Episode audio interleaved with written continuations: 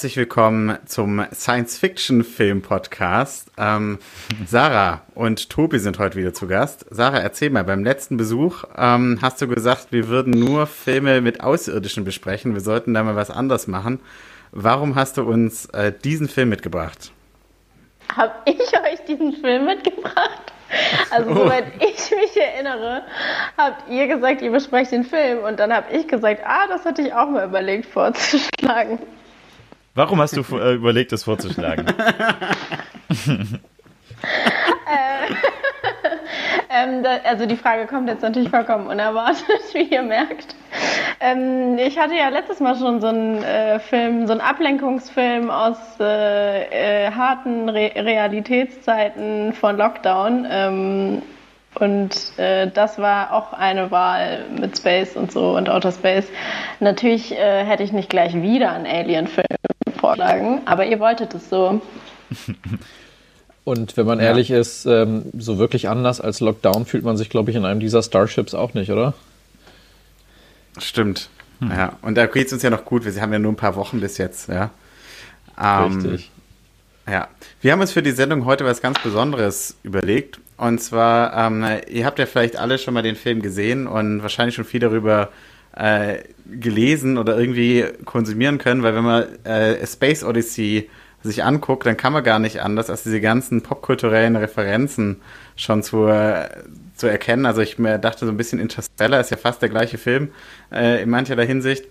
Und da dachte ich, ähm, lass uns heute vielleicht Trivia spielen.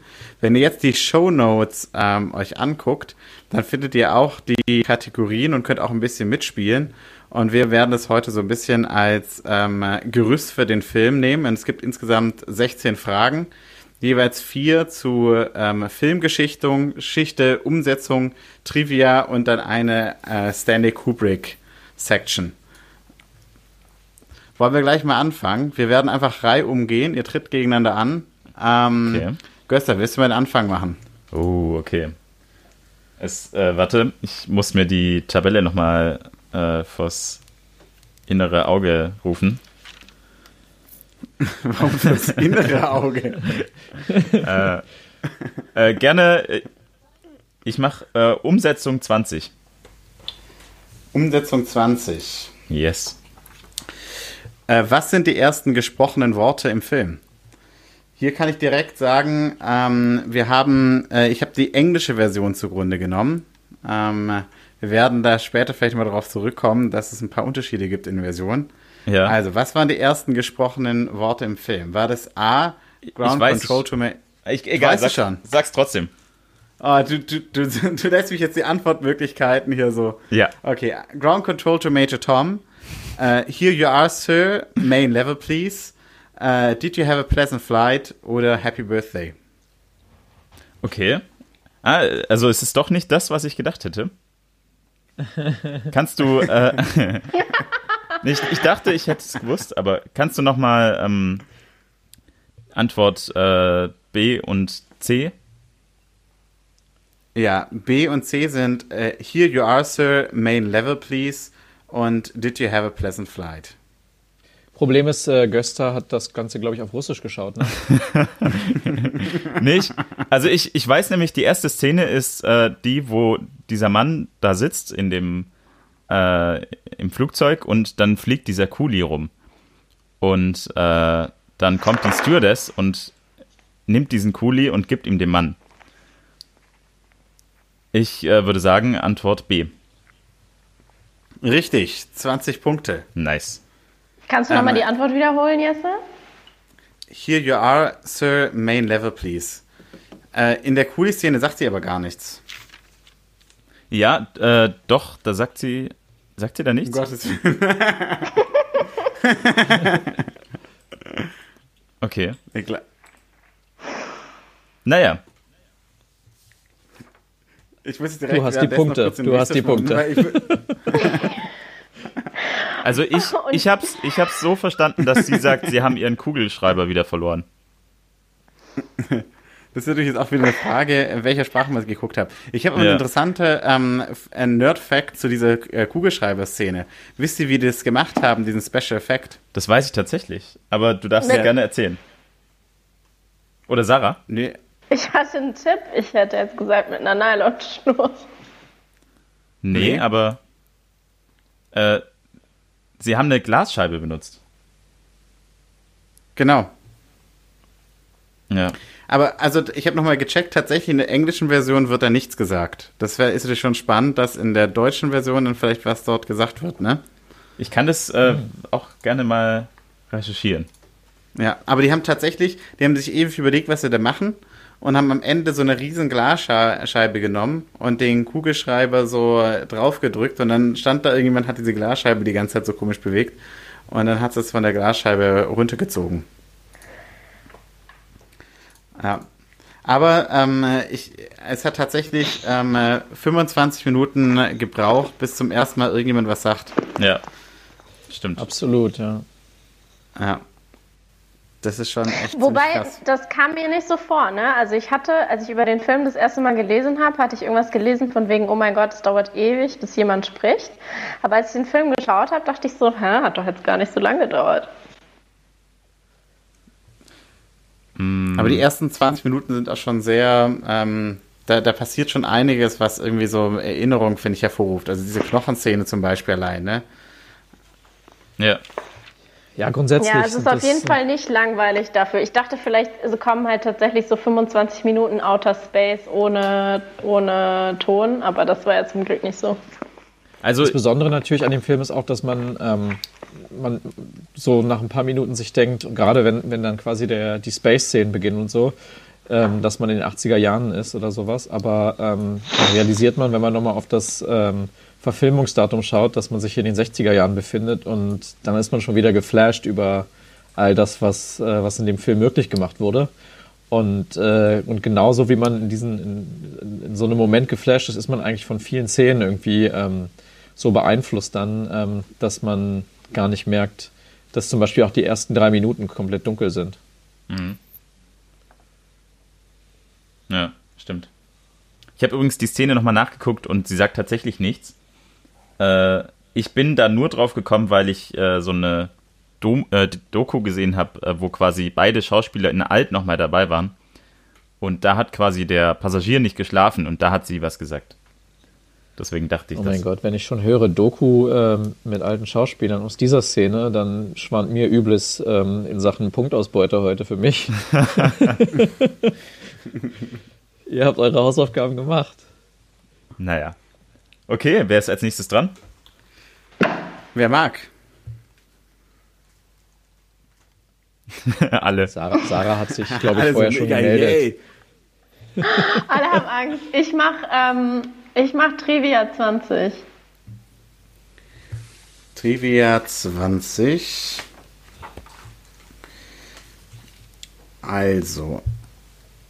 Ähm, hört ihr mich? Ja? Ich höre. Okay, jetzt höre ich euch wieder. Gut. Sehr gut. Also in 2001 äh, wurde eine NASA-Mission gestartet, die bis 2025 gehen soll, die dem Autor Arthur C. Clarke gewidmet wurde. Wie wurde diese NASA-Mission genannt? 2001 Mars Odyssey, Mars Centennial Orbiter, Clark Discovery 1, Hull 9000 Orbital Probe. Äh, ich sag A. Richtig. Wow. Yeah. Was war das nochmal? 2001 Mars Odyssey. Also ich dachte mir irgendwie, Mission zum Mars passt vom Jahr 2001 äh, und dann ist es das vielleicht. Ich hätte jetzt tatsächlich sogar eher zu B äh, optiert, weil das passt meistens zu solchen Missionen, dass man dann den Titel von, von den Novellen oder den Büchern nimmt. Ja, aber äh, vorhin war es ja schon B, deswegen kann es jetzt nicht nochmal B sein. Come on. Aber es gibt tatsächlich auch einen Effekt dazu, weil das eine war ja quasi. Bruder besser. Das eine war ja eine Mars-Mission und äh, die in dem Film geht zum äh, Jupiter. Und das haben sie nur gewählt, dass, er, äh, dass diese Mission zum Jupiter geht, weil der Mars zu schwer zu animieren ist. Also weil man den nicht, diese Ringe um den Mars, die wären zu schwer umzusetzen für den Film. Sonst wäre es auch zum Mars gegangen. Not bad. Sag mal, Gösta, wie viele Dokus hast du eigentlich geschaut über den Film? äh, nicht oh, so viele. Das ist eine schlechte Antwort. N nicht so viele. Ich glaube, da schon mehr geschaut als wir alle zusammen. Na gut. es gibt aber auch eigentlich nur halt, es gibt sehr viel zu sehen. Ja, das ja. war ja auch ein bisschen so abgesprochen. Ich habe gesagt, ich bin unvorbereitet und dann musste Göster sich vorbereiten. Genau, also ich habe ja gewusst, dass ihr so gut vorbereitet seid. Aber du hattest ja wow. trotzdem richtig, also 20 Punkte für dich. Yay. So, dann kommen wir zur ersten Nuller-Punkte-Ausbeute wahrscheinlich. Ähm, dann würde ich mal. Starte ich mal mit Kub Kub Kubrick 10. Kubrick 10. Du, sehr mutig brichst du voran. Äh, welchen Film hat Kubrick vor 2001 äh, gemacht? War das A. Barry Lyndon, B. Spartacus, C. Dr. Strangelove oder D. Lolita? Nicht googeln. Was war nochmal der letzte? Lolita. Oh. Und das ist die Zehnerfrage. Glaubt ihr, das ist die Zehner. Who knows? Ja, also war schon nee, nee, ich, also natürlich halte ich mich an die Regeln. Ich, ich google nicht. Ich würde, ähm, ich würde auf Dr. Strangelove tippen. Das ist richtig. Stark. Tada. Uh. Das ist der einzige Film, den ich gut kenne davon. Hast du nicht vorhin vorgeschlagen, dass wir den als nächstes besprechen? Tatsächlich. In der Vorbesprechung habe ich gesagt. Mhm.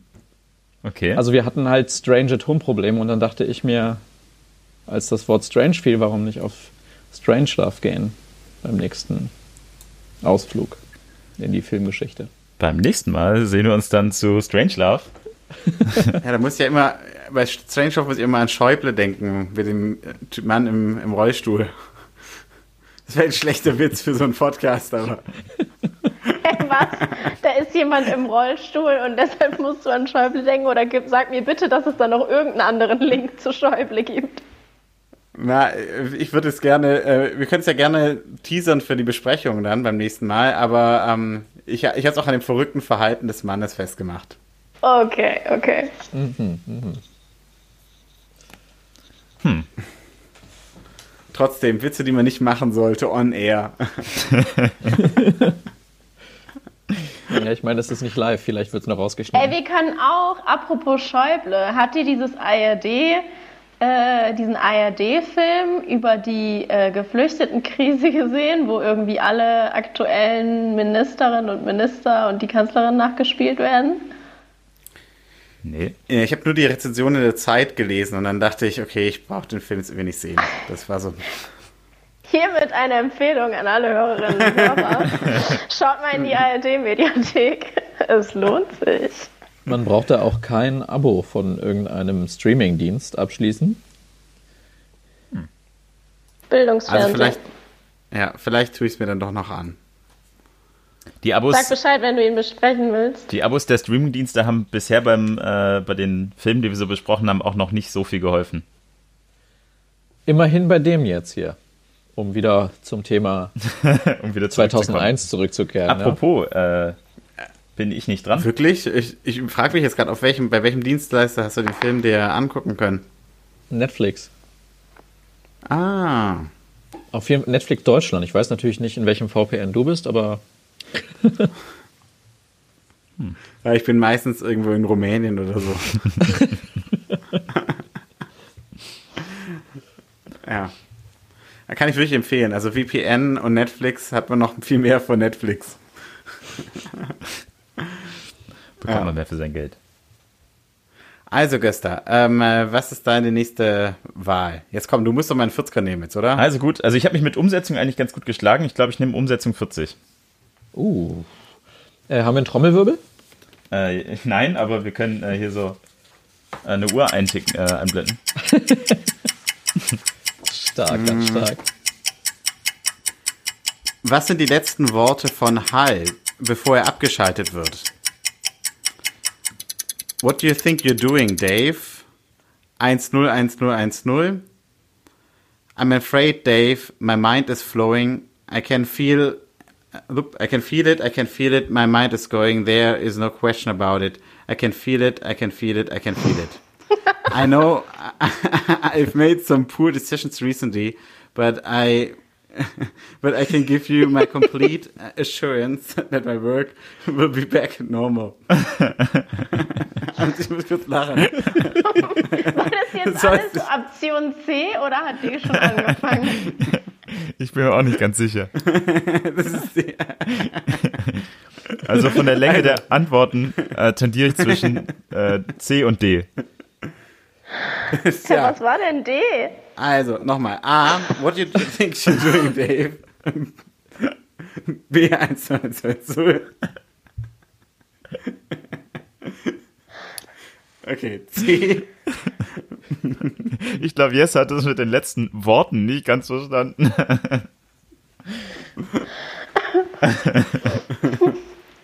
ich nehme ich nehm C. Was war denn jetzt C? Also, C, C ist I'm afraid, Dave, my mind is flowing. I can feel it, I can feel my mind is going there, is no question about it. I can feel it, I can feel it, I can feel it. I, D mhm. wäre I know I've made some poor decisions recently, but I can give you my complete assurance that my work will be back normal. Ah nee, das ist D. I've, D. Entschuldigung. I've still got the greatest enthusiasm and confidence in the mission and I want to help you. Ich sag D. Kann die Frage sagst, danach an mich gehen, wenn Göster sie falsch beantwortet hat? Oder nicht? Okay, Göster hat die Frage tatsächlich falsch beantwortet. Oh. Damit geht die Frage an Sarah. Zufall. ich sag B. Was war B? B ist leider auch falsch. Mhm. B. B ist 1-0, 1-0, 1-0, 1-0. Ja, ist falsch. Also, ist falsch. Damit geht die Frage Scheiße. jetzt an, äh, an Tobi. Kannst, kannst, du noch, kannst du noch mal A und C wiederholen? A ist What do you think you're doing, Dave? Und C ist I'm afraid, Dave. My mind is flowing. I can feel it. Uh, I, I can feel it. I can feel. My mind is going there. No question about okay. it. I can feel it. I can feel it. I can feel it.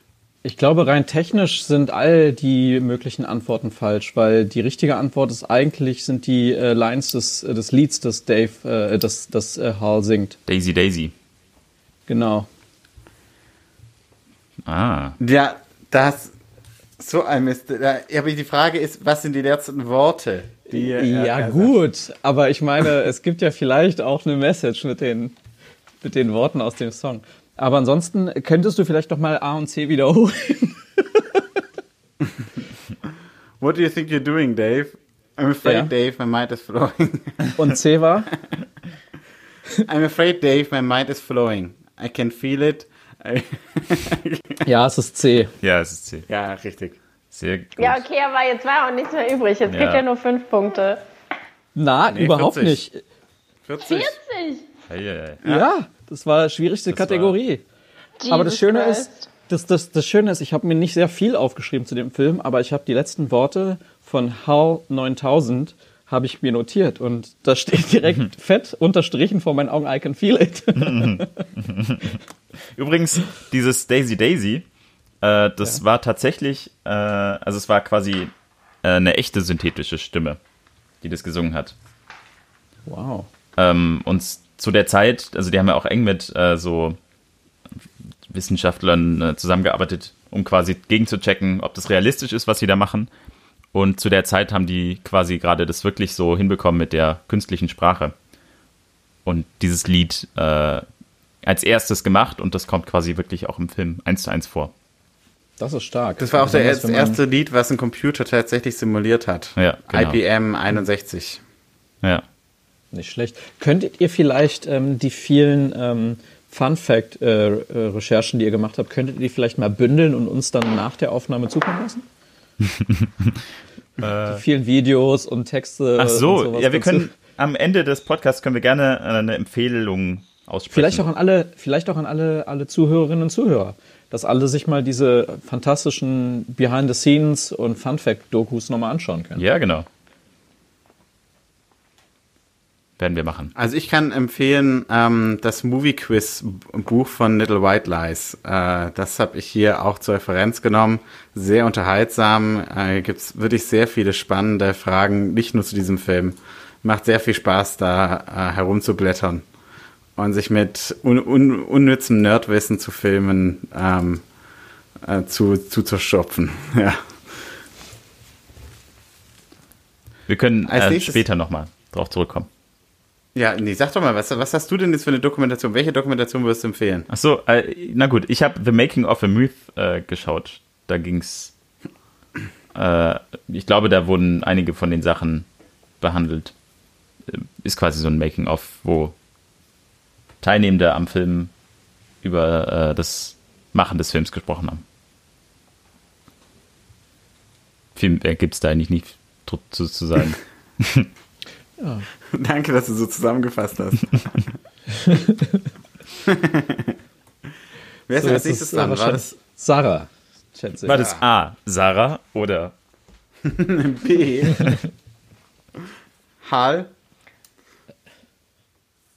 Also seid ihr fertig? ja. ähm, ja, also ich muss ja jetzt aufholen, nachdem Tobi 40 Punkte geschenkt wurden, dann nehme ich mal Trivia 40.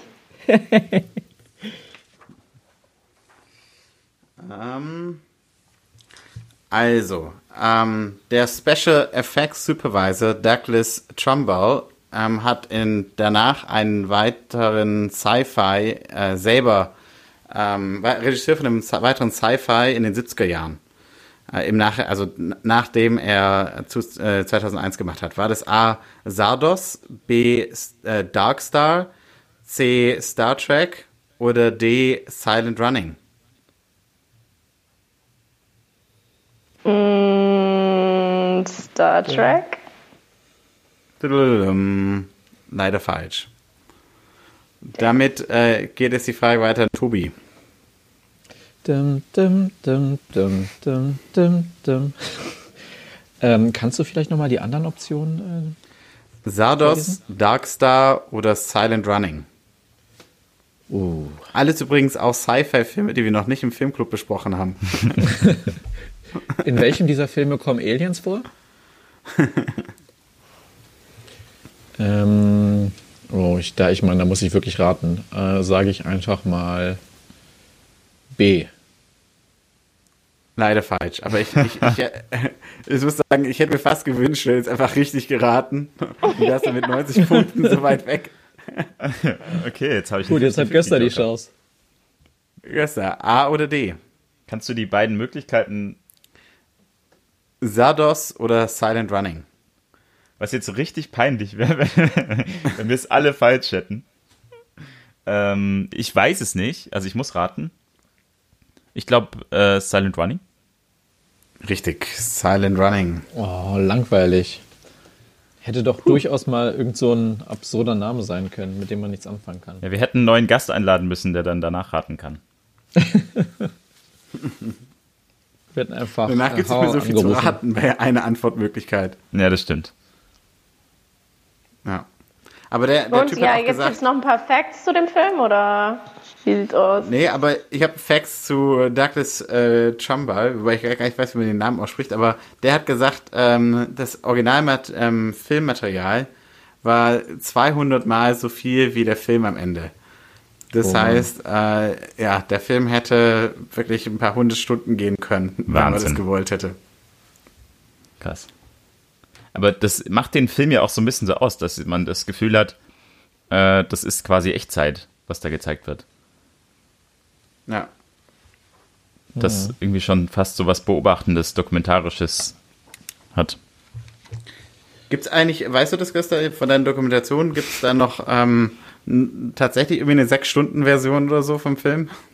Nee, also von der 6-Stunden-Version weiß ich nichts. Ähm, ich weiß nur, dass es halt eine neue Version gibt, die quasi nochmal neu äh, aufbearbeitet wurde. Es gibt wohl irgendwie sogar in Asien eine 8K-Version, die quasi nochmal mhm. neu äh, als Film exportiert wurde. Was weiß ich. Krass, wie, wo kannst du 8K angucken? Was Ach, keine Ahnung.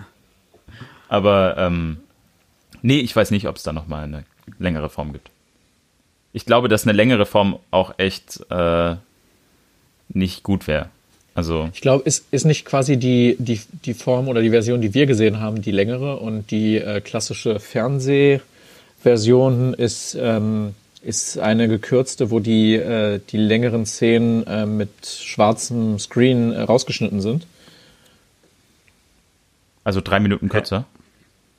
Drei Minuten und ich, ja, also auf jeden Fall diese anfänglichen drei. Okay. Hm.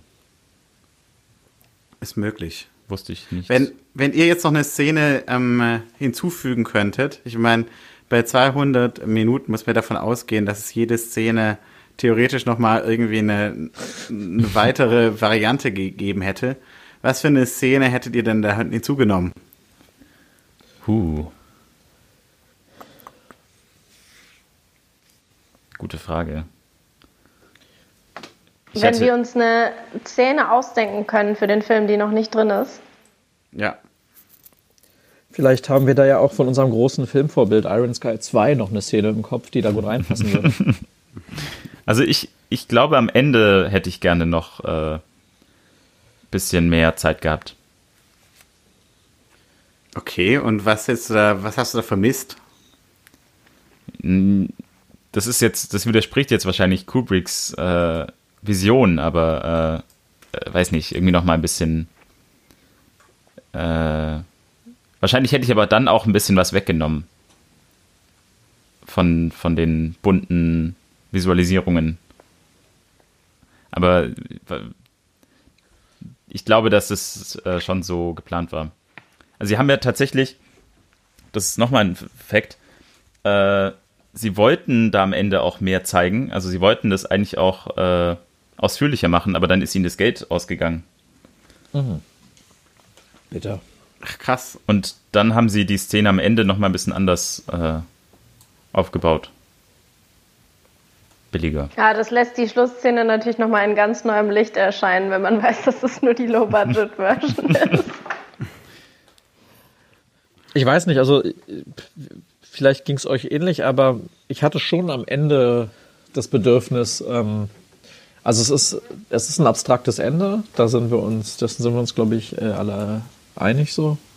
Nee, bewusst so. Mhm. Aber ähm, irgendwie, ohne dass man das komplett auflöst, ähm, wäre ich gerne noch mal aus dem, aus dieser, ähm, aus diesem, dieser Entwicklung, die da stattfindet mit den, mit dem, dem Alterungsprozess und den verschiedenen, ähm, den verschiedenen quasi Altersstufen, die Dave von sich da ähm, sieht, wäre ich gerne mal so einen Schritt rausgegangen, um zu sehen, was haben wir dort eigentlich. Und das findet ja in Interstellar zum Beispiel statt in gewisser Weise, wobei ich da der Meinung bin, dass der Film zu sehr dieses Abstrakte auflöst.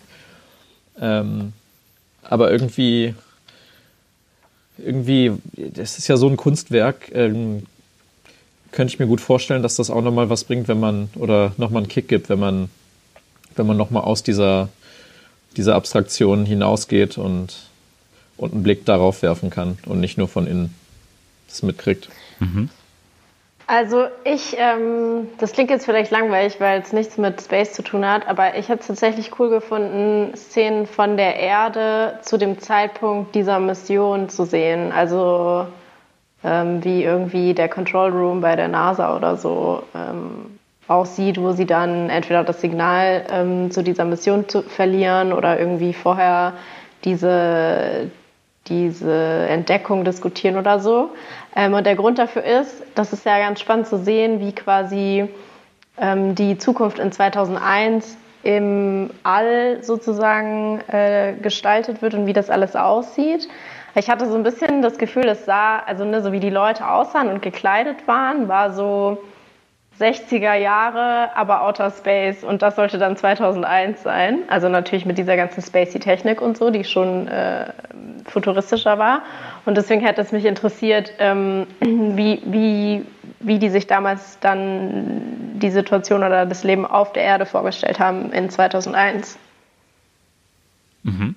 Stimmt. Ja, fair point. Ich dachte mir auch, also sie konnten sich viel vorstellen. Es war wirklich sehr ähm, weitreichend, aber was sie sich nicht vorstellen konnten, war, dass wenn man da ankommt auf dieser ähm, Station, dass es da Servicepersonal gibt, was erstmal fragt, und was brauchen Sie, wie kann ich Ihnen helfen? Also ähm, ja, das, das war nicht möglich. Da, von daher dachte ich, das ist doch eigentlich ähm, Ja, ich meine, im Prinzip, als später sehen die jetzt, sind, sieht man dann in dem Raumschiff die Astronauten und die haben ja fast sowas wie iPads, ne? Also wenn man sich so überlegt, ne? Während die da essen, haben die Bildschirme daneben. Aber Servicepersonal war nicht denkbar, dass es irgendwann nicht mehr geben wird.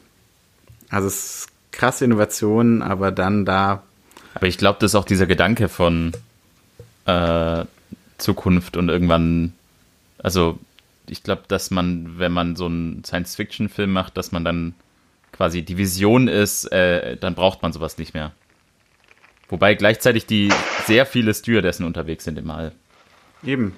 Also der Service Ja, aber ich finde das, ich fand das allgemein super interessant zu sehen, weil manche Sachen waren ja, also fand ich total krass überraschend, dass das schon so äh, vorgestellt wurde, also inklusive irgendwie dieser künstlichen Intelligenz und ähm, diesen iPads und so weiter. Und wie Jesse ganz äh, richtig sagt, aber manche Sachen dann halt so total festgesteckt ähm, sind in, in also ne, in, aus jetziger Sicht in der vorherigen Zeit. Und es waren so Kleinigkeiten. Ich fand es zum Beispiel interessant, als ähm, äh, dieser eine Typ im, von dem Raumschiff quasi nach Hause angerufen hat, äh, mhm. über sowas wie FaceTime, so eine Call Machine. Ähm, und dann hat er irgendwie mit seiner Tochter gesprochen, glaube ich, und dann hat er so gesagt, I telephoned uh, again uh, already yesterday and I will try tomorrow, so, also I telephoned. Mhm. Und dann ähm, war das aber, also das hat so den Eindruck gemacht, als wäre Kommunikation immer noch synchron. Also du kannst nur mit der Person kommunizieren, wenn sie denn dann abnimmt und am anderen Ende ist. Ähm, und ich fand es irgendwie, also ne, inzwischen ist, ist, Kommunikation ja so viel weiter mit irgendwie Voice Messages und Text Messages und solchen Sachen. Ähm, und das war so ein Moment, also das hatte irgendwie, es hat, hing auch damit zusammen, wie dieser Mann mit seiner Tochter gesprochen hat und so.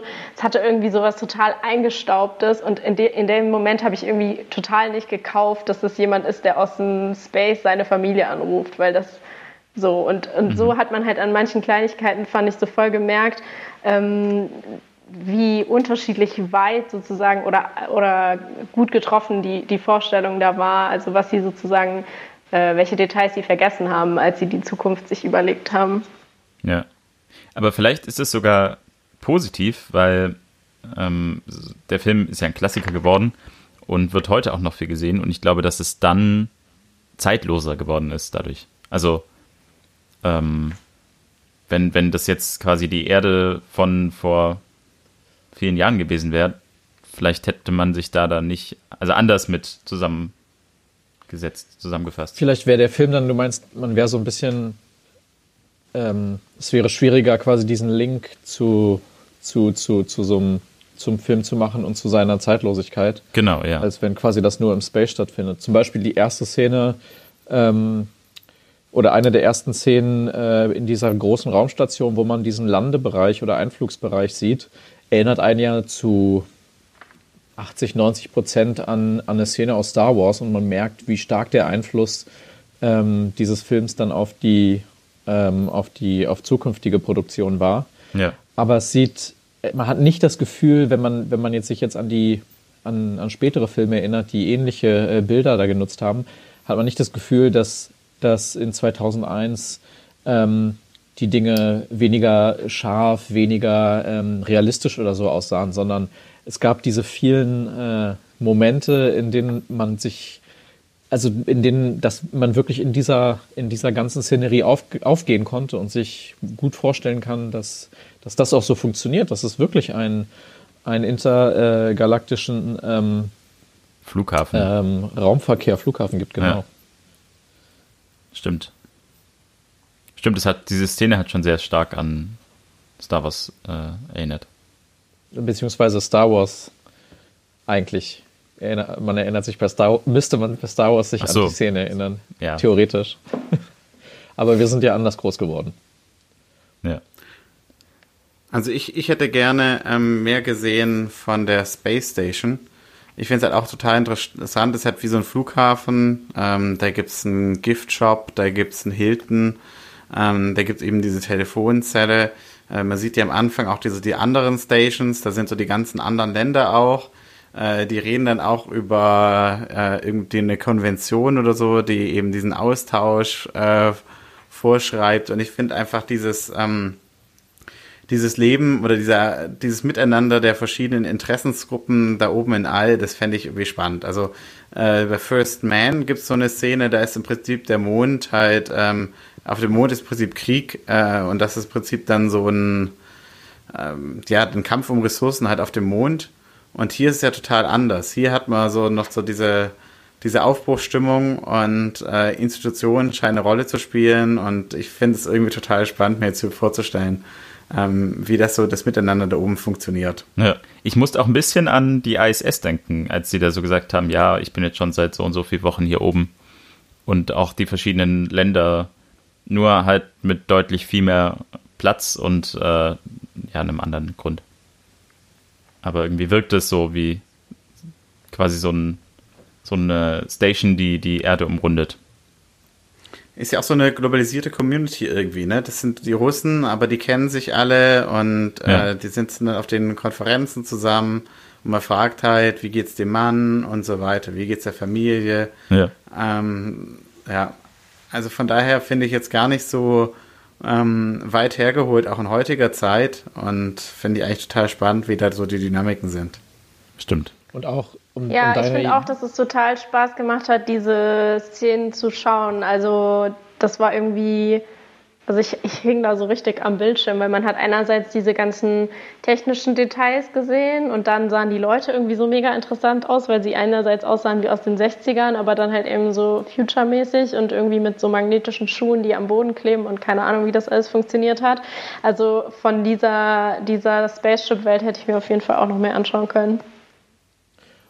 Und was ich noch zu, ähm, zu Jesses Punkt irgendwie hinzufügen würde, äh, nicht nur das Ganze, ähm, quasi die Ausgestaltung dieser, dieser Raumstation ähm, und das Miteinander der verschiedenen äh, äh, Gesandten von Nationen und so ist interessant, sondern wirklich auch, ähm, wir haben diese eine Szene gehabt, wo, ähm, wo wir äh, einen Amerikaner und ähm, Amerikaner wahrscheinlich, oder? Mhm, Wie hieß er ja. nochmal? Ich glaube, Dok war das nicht Dr. Floyd oder so? Ja, Dr. Floyd. Ähm, ja. und, und, und die äh, russische Delegation oder Gruppe gesehen hat. Aber grundsätzlich noch, ein, noch einen tiefergehenden Einblick in, ähm, in Diplomatie sozusagen, wie, die, wie, die, wie, wie, wie sich Kubrick das vorgestellt hat. So wie, wie wird ähm, im größeren Maßstab dann miteinander umgegangen. Das wäre vielleicht auch noch ein interessanter Aspekt gewesen. Ja, ja, und man kann viel sagen, dass es ein bisschen angestaubt ist. Manchmal ist es aber auch so, dass ganz viele von den Wissenschaftlern, auch den Eingefrorenen, da sind ja genauso Frauen dabei, ne? Ähm, Finde ich eigentlich ähm, ziemlich cool für 1968. Stimmt. Ja, das stimmt. Da war so eine Frau, die gesagt hat, ich gehe jetzt mal die Antenne fixen. Ähm, und das fand ich ganz witzig, weil die hatte trotzdem einen Rock an. Und da dachte ich mir kurz, ah, sie geht jetzt mit ihrem Rock die Antenne reparieren. Great. Why not? Also, Why not? Also, Tobi, ähm, du bist wieder dran. Also, wenn ich das jetzt ähm, richtig mitgeschrieben äh, habe, haben wir aus jeder Kategorie bis auf Filmgeschichte was ja. gehört, ne? Dann ähm, würde ich mal Filmgeschichte 20 auswählen. Okay, jetzt muss ich raussuchen kurz.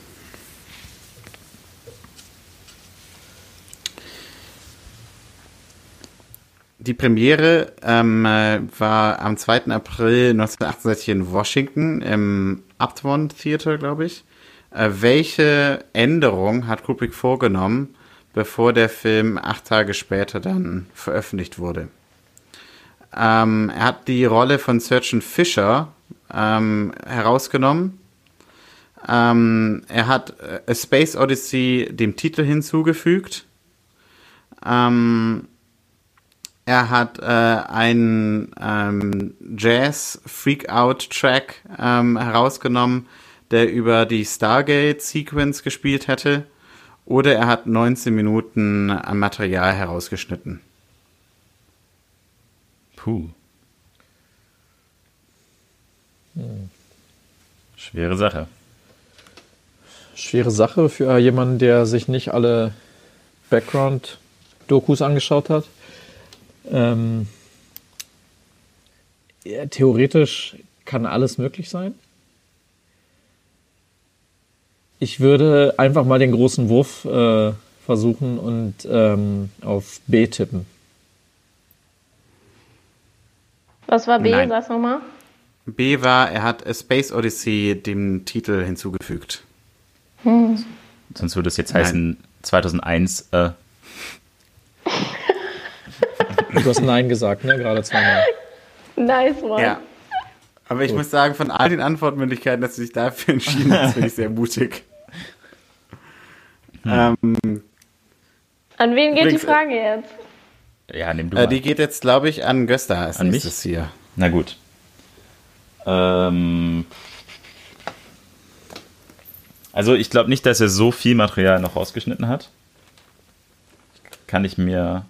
Also ich würde ihm nicht zutrauen, dass er so viel Material ursprünglich zur Premiere gebracht hat. Ähm, deswegen würde ich gerne die anderen beiden Mö- Möglichkeiten nochmal hören. Er hatte so einen Funky-Song und äh, einen. Ich, ich Eine sag, Rolle ich, ich sag, die Rolle wurde rausgenommen. Das ist leider falsch. Oh. Also, Sarah. 19 Das mit der Minuten. Musik. Das mit der Musik.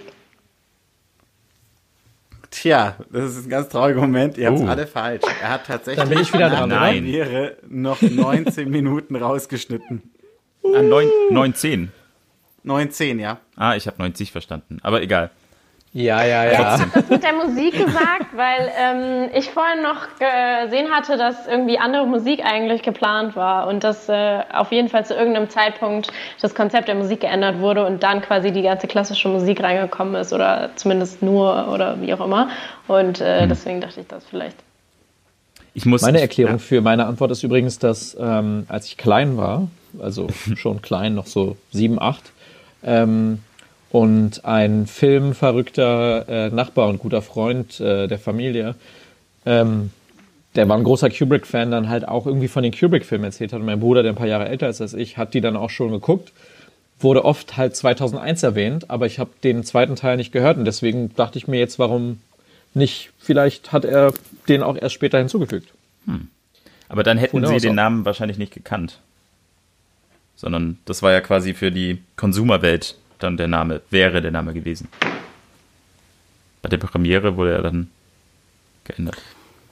Also bei der Premiere war es wohl so, also die Premiere war kein so großer Erfolg. Da sind auch 240 Leute aus dem Kino gegangen, bevor es zu Ende war.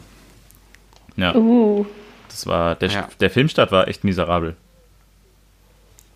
Das hat dann erst angefangen, wohl wieder ähm, viel Geld einzuspielen, als Leute, es war ja 1968, äh, dann entdeckt haben, dass der Film sehr unterhaltsam sei, äh, sein soll, wenn man dazu äh, bewusstseinserweiternde Mittel konsumiert Ja. und das dann im Kino getan haben, um den Film ähm, besonders genießen zu können.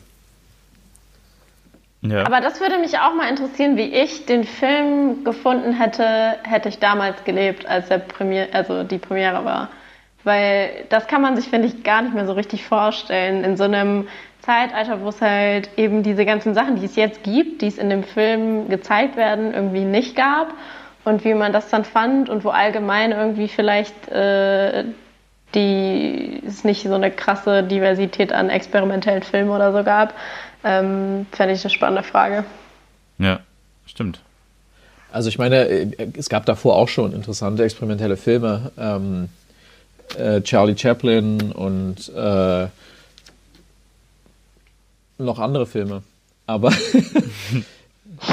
aber, aber eigentlich, wo, also ich, ich würde jetzt zu Sarah noch hinzufügen, ich, sehr, du hast schon nicht Unrecht, aber auf der anderen Seite ist es ja schon eine sehr, sagen wir mal, wie, also so vibrant Time gewesen, wenn man bedenkt, dass das so, ähm, also Schlagwort 68er, aber auch ähm, Hippies und so. Ähm, da war ja schon viel ähm, experimentell, gerade was so ähm, bewusstseinserweiternde Substanzen und alles anging. Ne? Ja, aber so von diesem äh, Science-Fiction-Standpunkt ähm, war das ja eher einer der ersten Filme.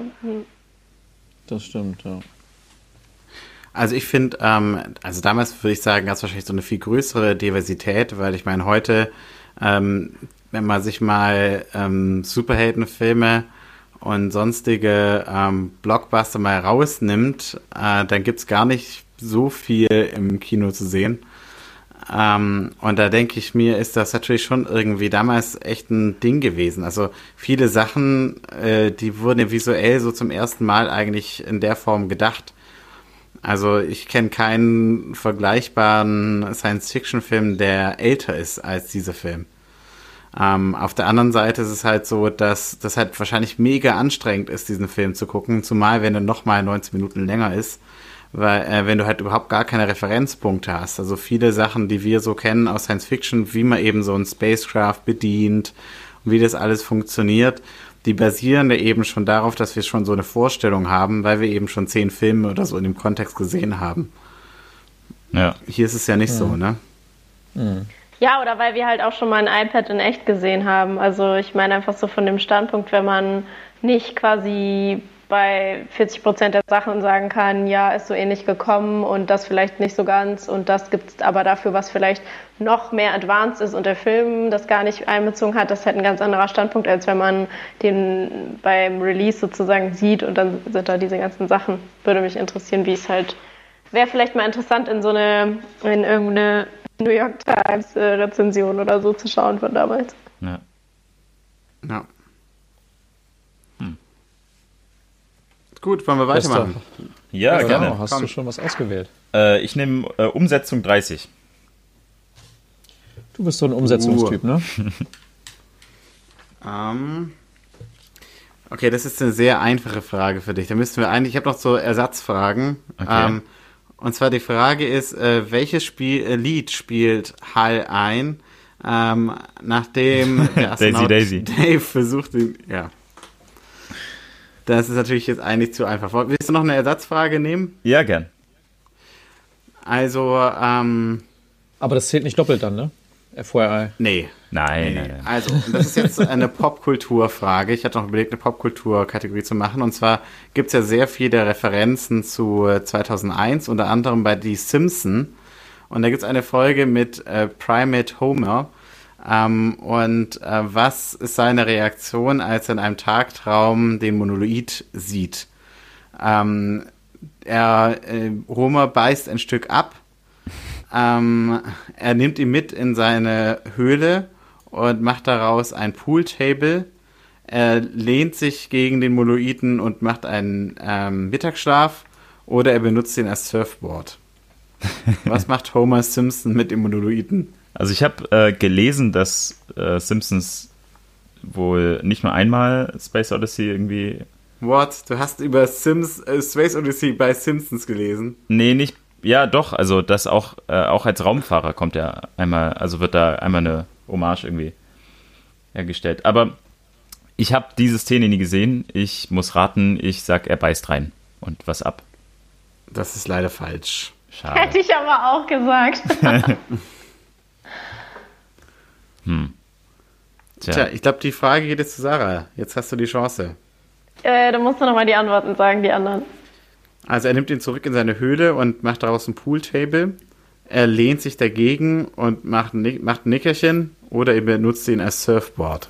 Was passt zu Homer Simpson? Naja, wenn du so fragst, eigentlich das Nickerchen, aber das ist ja fast schon langweilig. Hast du das jetzt mit Absicht so gesagt? Was passt zu Homer Simpson? Das habe ich nicht mit Absicht so gesagt, nee. Okay, dann sage ich Pooltable. Äh, das ist leider auch falsch. Aber Surfen. Kannst du nochmal die Frage wiederholen? Hm. Also, was macht. Ähm, also, es gibt eine Referenz ähm, zu, zu 2001 bei den Simpsons ähm, und was ist die Reaktion von äh, dem Primatenhummer, als er in einem Tagtraum in der äh, Folge Liz Pony äh, den Moloiten sieht? Was macht er? Und mhm. offen sind noch, er lehnt sich dagegen und macht ein Nickerchen oder er benutzt ihn als Surfboard.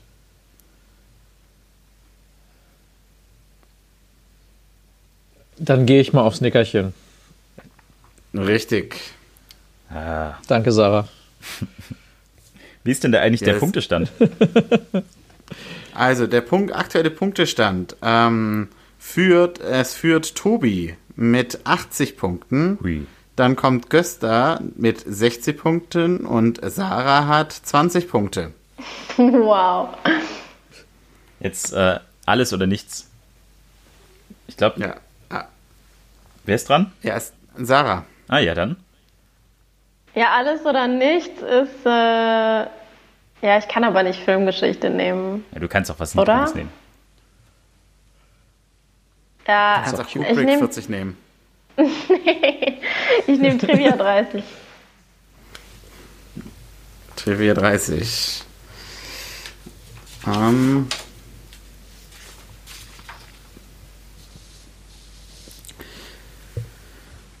Ähm, Ich glaube, Sarah wird die Trivia-Reihe alleine durchgehen. Wie bitte? Nee, ich sage nur, ich glaube, Sarah wird die Trivia-Reihe ganz alleine durchgehen. Ja. Was ist der Name der Dokumentation aus dem Jahr 2012, der ähm, unter anderem neben anderen verrückten Theorien äh, darüber diskutiert hat, dass ähm, Kubrick geholfen hat, die Mondlandung zu fälschen? ähm, und vielleicht als kleiner Tipp, ähm, die äh, Dokumentation hat ein bisschen einen Shining-Fokus. Es ist A, The Overlook, B, The Maze, C, Words of Wisdom oder D, Room 237. Oder E, Iron Sky. The Maze. Leider falsch. Schade. Tobi, Ja, du müsstest mir noch mal kurz die anderen nennen. The Overlook, Words of Wisdom oder Room 237. Ich nehme mal. Nee, nee, Moment. Ich glaube, Room 237 ist ein Film. Ähm, meine ich. Vielleicht bin ich jetzt auch völlig falsch, aber ich erinnere mich, dass es einen Film gibt, der. Also eine der Dokumentation ist auch ein Film, ne? Ja, ja, schon klar, aber ich meinte einen Spielfilm. Ähm, wie hießen nochmal die ersten beiden? The Overlook, Words of Wisdom oder Room Ja, mach 237. mal The Overlook. Leider auch falsch. Ah, Mm. Ich nehme nehm den Room. Der ist richtig. Ja, ah, das gibt's doch nicht. Danke. Ähm, Aber ich finde, das macht auch total Sinn. Also ich muss sagen, diese Verf ist ja eine der ältesten Verschwörungstheorien. ja. Aber wenn man sich mal überlegt, dass ähm, die ähm, Mondlandung ja nach diesem Film kam, dann, äh, dann muss man sagen, dann kann man natürlich schon zu dem Schluss kommen, dass wenn der, der Film wirkt, wirkt ja wirklich sehr krass realistisch eigentlich in vieler Hinsicht, Ja. Dass, äh, dass wenn jemand das äh, faken könnte, dann wäre es ja wahrscheinlich Stanley Kubrick, oder? Wobei eigentlich war das ja nicht Stanley Kubrick, sondern der äh, Effekte-Typ. Also, Ja, äh, Okay, ich okay. weiß nicht, wenn ich so eine Verschwörungstheorie machen, also wenn ich, nein, wenn ich was Verschwörungstheorie, äh, wie auch immer, wenn ich sowas machen würde, dann würde ich nicht den Regisseur fragen, sondern den, der es quasi umsetzt, um so wenig Leute wie möglich damit in Kenntnis zu setzen. okay. Aber, äh, ja. Ich glaube, dass man auch, also gerade wenn man dann so, so einen Film sieht, dass man dann nicht mehr alles glaubt, was man vorgesetzt bekommt. Also, Ja, das fand ich auch total spannend, weil ich meine, da gibt es ja diese Szene, ähm, wo sie sozusagen er dann der auf dem Mond und die, er dann von diesem Council spricht und die dann von dieser Lüge sprechen, die sie sozusagen in die Welt setzen mussten. ja, stimmt. Und ich finde es eigentlich total interessant, weil ich hatte immer so im Kopf, dass dieses, ähm, sagen, der große Bruch in Vertrauen in die Regierung eigentlich so mit dem Vietnamkrieg zum späteren Zeitpunkt eingesetzt hat. Und das ist ja schon wirklich sehr früh. Also ähm, finde ich damit auch schon total avantgarde eigentlich, dieser Film. Die ganzen, Du kannst ruhig sagen, was die Cover-Story ist, weil das mit dem, man muss eine Runde ausgeben, das war letzte Folge, vorletzte Folge.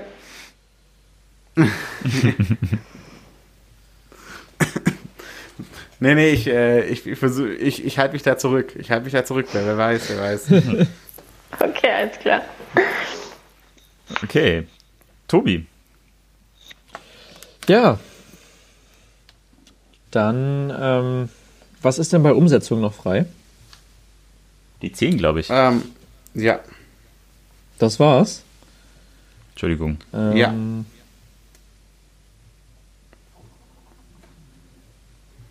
Du spielst jetzt einen Sieg sicher nach Hause und musst die ganzen Zehner fragen.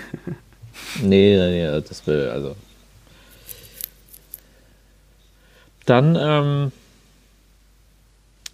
nehmen wir mal die Filmgeschichte 30.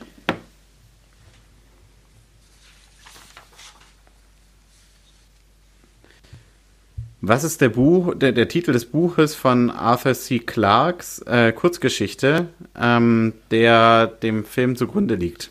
Also was ist die, die Geschichte Aha. dahinter? Ist es, äh, wie bitte? Ja, ich höre. Ist es An Encounter at Far Farpoint, äh, The Sentinel, Galactic North oder Use of Weapons? Das ist die Antwort B. Korrekt. Nice. Hast gelesen? Habe ich nicht gelesen, aber ich habe es tatsächlich ja schon vorhin mal erwähnt. Deswegen Ja. habe ich mich jetzt sehr gefreut, dass das eine der schwierigen Filmgeschichtsfragen ist. Aber ich finde, man merkt diesen Kurzgeschichtencharakter schon irgendwie. Das Also- Interessante ist, kennt ihr auch die Hintergrund, ähm, da habe ich zufälligerweise ein bisschen Background, Okay. ähm, wie es quasi zu, ähm, also wie er diese Geschichte ausgewählt hat oder wie es dazu kam, dass diese Geschichte Grundlage des Films wurde. Nee. Ähm, Kubrick und sein äh, Co-Regisseur sind wohl, äh, haben dann, haben sich mit dem Autor getroffen und sich von ihm seine, ähm, also verschiedenste äh, Novellen, Kurzgeschichten und so äh, vorstellen lassen und haben jeder einzeln auf den Boden geworfen quasi und wollten nichts damit anfangen. Aber nur weil der Autor dann in einem zweiten Anlauf nochmal The Sentinel äh, hingelegt hat, ist dann irgendwie doch das Interesse bei Kubrick geweckt worden, ähm, zumindest Ausschnitte oder ich, ja, bestimmte Aspekte äh, daraus zu nehmen und, äh, und den Film dann darum aufzubauen. Okay. Also es hätte auch ganz anders kommen können. Das hätte ein ganz anderer Film werden können. Krass. Aber Jesse, ähm, dass es 30 Punkte für was gibt, was bei Wikipedia im zweiten Satz steht, äh, darüber müssen wir später nochmal reden. Äh, Entschuldige, hast du die Wikipedia-Seite gerade offen vor dir? Ja, wird er gerade gecheatet? Space Odyssey is a movie based on the screenplay inspired by Clark's story, The Sentinel. Also ich muss ehrlich sagen, das habe ich auch auf Englisch nie gelesen, die Wikipedia-Seite. Das wusste er einfach. Ja, aber, äh, ja, wie die die ausgewählt haben. Haben die eigentlich auch interessant die, äh, die Herangehensweise, dass du quasi nicht eine Idee hast und dann einen Film machen möchtest, sondern dass du einen Film machen möchtest und dann nach einer guten Idee suchst. Also, ja, aber das ähm, eigentlich, ähm, ich finde das total interessant, weil ich das Gefühl habe, ähm, das ist einfach auch ein, ein Stil von Filmmaking. Also äh, Christopher Nolan zum Beispiel sagt auch, das ist sein, sein Lieblingsfilm. Und das finde ich auch, sind oft Themen, Geschichten, die von verschiedenen Themen ge, ähm, motiviert sind und nicht so versuchen, eine gesch- gewisse Geschichte zuerst zu erzählen, sondern eher versuchen, Zugang zu den Themen zu finden. Das ist eine andere Art zu erzählen. aber ist da 2001 wirklich so ein Beispiel für, dass es versucht, Themen zu erklären? Ich finde eigentlich nicht. Aber ich finde, da werden unheimlich viele Themen angeschnitten und da wird jetzt nicht unbedingt eine klassische fortlaufende Geschichte erzählt. Man kann ja auch die einzelnen Abschnitte eigentlich nur sich genommen, genauso wie ähm, als Kurzfilme fast nehmen. Also Ja, man genau, könnte ja, ja. eigentlich jeden einzelnen Teil in, in sich beständig schon als Geschichte nehmen. Ja. Da, da stimme ich dir auch zu, aber ich finde, ähm, es ist nicht so, dass jetzt quasi irgendwie eine Geschichte äh, erklärt wird oder irgendwie ein Ding erklärt wird und man, äh, ja, also die, dieses Problem, was du beschrieben hast, dass quasi der Re- Regisseur da irgendwas unterbringen möchte, ähm, das gab es jetzt nicht, glaube ich. Es ist nicht so wie die klassische Sendung mit der Mausfolge. Ja. Und auch ist kein Peter Keine Lustig. passende Referenz, aber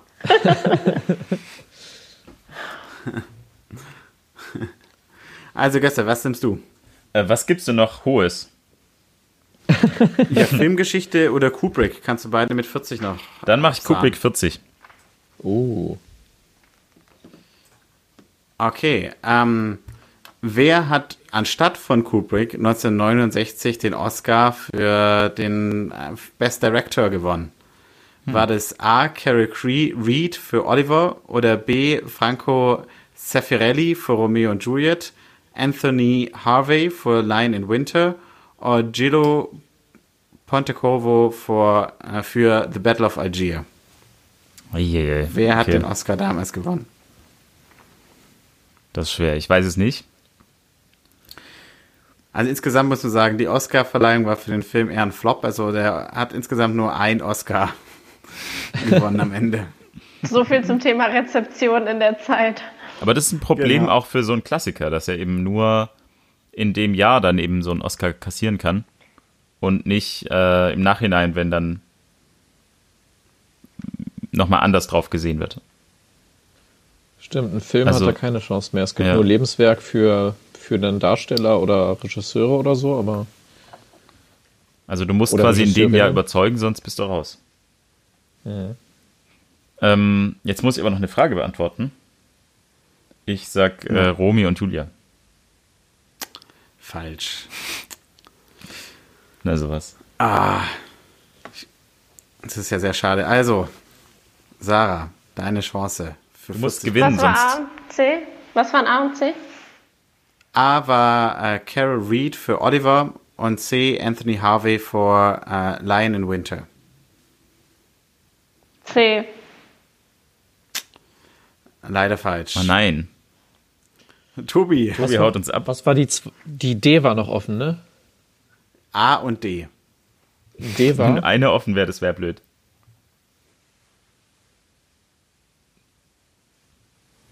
Jesse, was war nochmal D? Gilo äh, Pontecorvo für, für The Battle of Algier. Und was war nochmal der Titel für A? Oliver. Dann nehme ich D. Leider falsch. Oh. Ah. Korrekt wäre A gewesen. Wollen wir noch eine Runde machen, Göster? Jetzt, äh, und zwar ähm, 10 Punkte, wenn du sagst, in welche Kategorie ähm, der Oscar gewonnen wurde. Okay. Ja. Ja, musst du frei sagen. Also, das gibt so 10 Punkte. Oh, verdammt. Welche Kategorie könnte der einen Oscar abgesandt haben? Welche Kategorie? Ich sag ähm, Effekte. Richtig. Gut, das war ein bisschen einfach. Ja. Aber äh, er hat 13, wurde 13 Mal nominiert und hat nur einen Oscar gewonnen. Das ist ein bisschen ernüchternd. Das ist schon. Aber oft nominiert eigentlich. Der war seiner Zeit einfach voraus. Die Leute waren noch nicht ready. Die waren noch nicht bereit dafür. Ja. Aber wir alle erinnern uns natürlich noch an den Klassiker Oliver. Was ein Film. Oh. Tja, nie gesehen. Bin ich ja, wenn dran? ihr, jetzt, wenn ihr jetzt mal Oliver besprechen wollt, äh, mitmachen könnt ihr einfach mit einer E-Mail an info.filmclub-podcast.de oder ihr erreicht uns auf Instagram mit bei filmclub-podcast. Genau. Geht's da um Oliver Twist oder, Nee, ich oder welcher nicht. Oliver? Okay, Oliver. gut. Ja, müssen wir jetzt kurz, ähm, ich mache kurz eine kurze Online-Recherche. Recherche und Archiv. oh mein Gott, Ist das sieht Musical. furchtbar aus. Oh, wow. Um Gottes Willen. Es sieht, wow, ey, Leute, googelt mal bitte das Movie-Poster von Oliver. Oh, ähm, dann wisst ihr, was abgeht. Hey, hey, Doch. Lionel Oliver Twist. Doch richtig. Ja. hey. Ja, stimmt. Und hat Okay. sechs Oscars gewonnen. Also muss echt ein Film Wow. sein. Anderer Wahnsinn. Podcast. Der Musical, der Musical-Film-Podcast. Hm. Wie steht ihr zum Musical-Film? Da gibt es ja eigentlich nur zwei Meinungen auf der Welt. Puh. Ja, ich. Also dann bin ich eher auf der, die sich nicht angucken können. Wobei ich muss schon sagen, manchmal gab es auch ganz gute. Also von daher, ja. Aber Ausnahmen sind die Regel. In der, also, Äh, also wobei ich, ich habe große Lust, mir mal Cats anzugucken, weil Cats ja so unheimlich schlecht sein soll, dass ich es schon wieder interessant finde. Ich wollte gerade sagen, wenn ihr einen Musical-Film besprecht, dann komme ich wieder. Aber wenn es Cats ist, dann komme ich nicht. Du, du kannst ja einen vorschlagen. Ja, mach ich vielleicht mal. Vielleicht gibt es ja einen Hast mit Cats? Aliens. Hast du Cats gesehen? Nee. Oh. Also da müssen wir den, glaube ich, ich glaube, man kann da auch ein tolles Trickspiel draus machen. Aber das ist Aus noch so eine Frage, wo es nur zwei Meinungen auf der Welt gibt. Cats oder Dogs? Und meine Antwort Und ist wisst ihr nicht was? Cats. Wisst ihr was? Jetzt ist der Moment, um anzukündigen, dass Cats das erste, der erste Live, die erste Live-Podcast-Übertragung wird und ein Trinkspiel mit allen Ja, und ein Trickspiel. Okay. Ja, wir, wir können es jetzt technisch auch umsetzen, dass wir so einen Livestream machen. Da können wir ja dann auch sozusagen Input von den Zuhörern die live bekommen. Ja. Oh Okay. Leute, wir müssen unbedingt mal bei Insta live gehen mit dem Podcast. Klar. Also jetzt in der Corona-Phase am besten. Ja. Machen wir alles. Wenn, also, wenn ihr Zuhörer das wollt, dann sagt uns Bescheid. Ja, ich muss davor noch mal lernen, wie man eine Story macht und dann vielleicht auch live gehen. Sarah bringt's dir bei. Gut, Ähm, bin ich dran? Ja. Ja. Ähm, ich nehme Filmgeschichte 40. Wow. Uiuiui. Ähm.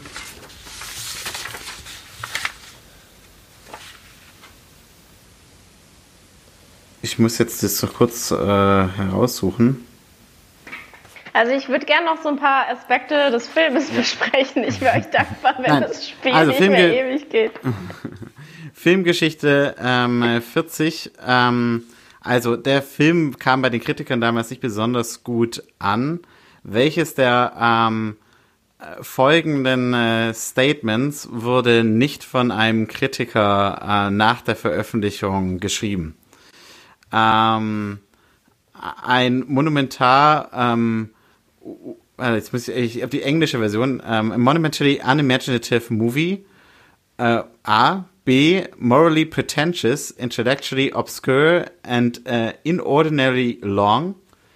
Äh, C. What is this bullshit? D. If I wanted to be bored for hours with empty rhetoric about man's place in the universe, I'd go to church. Welches der folgenden Statements wurde nicht von einem Kritiker geschrieben? Gilt's trotzdem, wenn es von jemand anderem geschrieben wurde? Achso, ja, gut, ich meine, Nicht, wenn nach es der Ver in die Instagram-Kommentare vom Filmclub-Podcast geschrieben wurde. Also ich würde sagen, das mit dem, das mit dem Morally passt irgendwie total. Äh, Board passt irgendwie auch, weil das war ja so die Kritik, dass da nichts passiert, die ich auch gelesen hatte. Bullshit ist halt die Frage. Statt das, aber wahrscheinlich auch. Aber unimaginative kann man dem Film, glaube ich, nicht vorwerfen, oder? Also ich würde sagen, ah. Das ist leider falsch. Es wurde tatsächlich Ja. über den Film damals gesagt. Wow. Interesting. Wahrscheinlich, weil die Leute der Meinung waren, dass die Sequenzen deutlich zu lange waren, dass die Länge gezogen war. Aber es wurde Ja. dann noch gekürzt. Ähm, 19 Minuten. Minuten. Wie haben wir jetzt gelernt? dann gab es noch die Antwort Bullshit. Ja, ich Ja. habe gelesen, 200 Minuten wurden gekürzt. Was? Nee. Ach so, äh, vor Veröffentlichung. Und das wurde quasi zwischen. Ja. ja. Nicht 219. Ah, nee, Moment, ich, ich, ich, ich meine es anders, sondern dass das eigentliche Filmmaterial 200 Mal so lang war, glaube ich, wie das, was wir jetzt am Ja. Ende sehen. Ja. Das ist 200 Mal so lang, ist krass lang.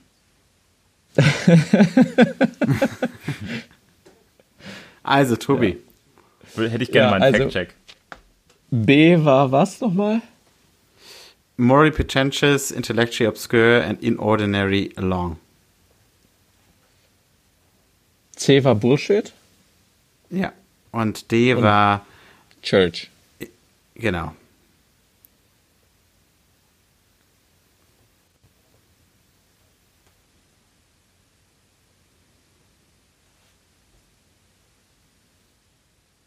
Gibt es ein Zeitlimit? Dann nehmen wir einfach Ja. mal. Ähm, ich gehe mal auf D. Ja, D ist korrekt. Oh je, jetzt hat er sehr viele Punkte. Jetzt. Es wird schwer.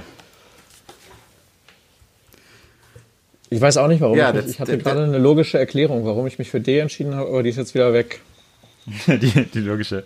Äh, Tobi, Der, der Zwischenstand ist, Tobi hat 150 Punkte, Gösta hat 100 Punkte und Sarah hat 20 Punkte. hat sich ja fast nichts. Äh, Tobi, ich habe äh, nochmal nachgerechnet. Das wären 200 mal so viele Minuten. Das wären 30.000 Minuten. Bist du dir sicher? Und das wären wie viel, also wie viel in unseren, in unser, also vom Gefühl, wie viel Zeit, in unserer Zeitrechnung, also äh, Tage, äh, so. Monate, Jahre Äh. wären das? 30.000? Das durch- wären 500 Stunden und 20 Tage. Not bad. Kann man fast einen Monat füllen. Ja. Das wäre, also wir können es auch gerne noch in Lichtjahre umrechnen. Äh, für die, für die äh, im All Reisenden. Ich finde es vor allem halt Da krass, können wir dann- ich meine, das heißt ja auch jeweils ähm, ein ganzes Filmset aufbauen, Leute müssen kommen, Kostüm, die müssen ja auch schlafen, essen, Pausen machen und so. Also es ist ja unheimlich viel, was noch weiter dahinter steckt. Ja, stimmt. Also insofern kann ich mir vorstellen, dass am Ende nicht mehr genug Budget für, für die letzten Szenen da war. Ja, dabei wurde die, die letzte Szene wurde gar nicht zuletzt gedreht. Ach, Ähm, was wurde zuletzt gedreht? Die erste Szene wurde Die zuletzt erste gedreht. Ja. Szene. ich hoffe, das ist meine Frage. ja, ich. Deswegen habe ich auch bei Umsetzung habe ich äh, drauf gehofft. Ja. Jetzt habe ich ja nochmal die Wahl, die Qual der Wahl. Und wir haben noch frei Filmgeschichte 40. Nee, das hast du ja gerade gemacht. Ach so, das hatte ich schon. Filmgeschichte 10 gibt's noch. Okay, was gibt's von den, wo gibt's noch was Höheres? Kubrick? Ja, Kubrick 30 gäb's noch. Dann nehmen wir doch den. Ähm, äh, wofür äh, stehen die Initialien des Bordcomputers HAL 9000? A. Hargrave Andrew Crystal Control Logic. B. Heuristically Program Algorithmic Computer. C.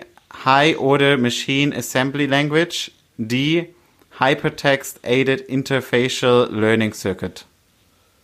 Oh nein, ich bin mir ziemlich sicher, dass ich weiß auch in welchem Moment das erwähnt wurde in dem Film. Ich glaube in dieser, in dem Interview, das die äh, zur Erde da hatten. BBC war das. Ja, aber Moment, da muss ich eine Sekunde mal überlegen, damit ich hier meinen, ähm, damit ich hier irgendwie noch aufholen Ein kann. bisschen Stress für. Tobi. Mach mal die Uhr an. Google muss kurz überlegen bei Tobi. Ähm, ich nehme B. B ist korrekt. Ah, Mist. oh, was ein Zufall. Ich kann gerne mal Bildschirm teilen, wenn ihr möchtet. Also Aber, musst du nicht. ich bin, ich bin wirklich clean, was Googlen angeht gerade. Es gibt äh, übrigens sehr viele äh, Theorien dazu, dass das quasi äh, eigentlich IBM heißen soll. Weil, Ach, warum? Äh, weil das quasi ein Computer ist und IBM zu der Zeit sehr stark im Business war. Und wenn man die Buchstaben IBM um einen Buchstaben verschiebt, dann kommt HAL raus. Bam. Krass. Oh, jetzt bewegen wir uns doch im verschwörungstheoretischen Raum. Ja. Aber äh, es wurde mehrfach, äh, ja, nicht widerlegt, aber zurückgewiesen. Ja. Wow. Und es gibt tatsächlich eine Szene, da steht auf, also das ist in diesem Flugzeug, da steht IBM auch äh, auf dem Bordcomputer. Also das war tatsächlich IBM, aber äh, das später nicht. Schleichwerbung. Das wäre echt eine, also wenn das tatsächlich so wäre, dann wäre das schon eine ziemlich krasse Werbung. Es gibt eine gibt Werbung auch- in dem Film. ja. Ich, ich weiß nicht, was du jetzt äh, sagen wolltest, aber es gibt eine Sache, eine Firma, die äh, zu der Zeit auf äh, den Koffern oder ein, ein Unternehmen, das auf den Koffern der russischen äh, Astronauten äh, stand, und zwar in äh, kyrillischen Buchstaben, das war Aeroflot und die gibt es heute noch. Also das oh. kann man als, als Werbung ähm, über die Jahrzehnte hinweg bezeichnen. Hat fast. sich die Werbung gelohnt, wenn es die heute noch gibt? ja, es gibt auch Panamerika und es gibt auch Hilton.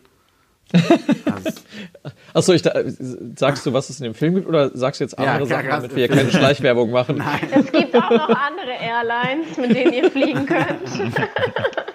Nein, im, Im Moment bitte nicht, aber Airlines. grundsätzlich gibt es auch grüne Airlines irgendwann vielleicht? Ja, vielleicht. Aber am besten in Zug. Ja, das ist grundsätzlich die bessere Idee. Ja, oder Fahrrad. Ja, oder so.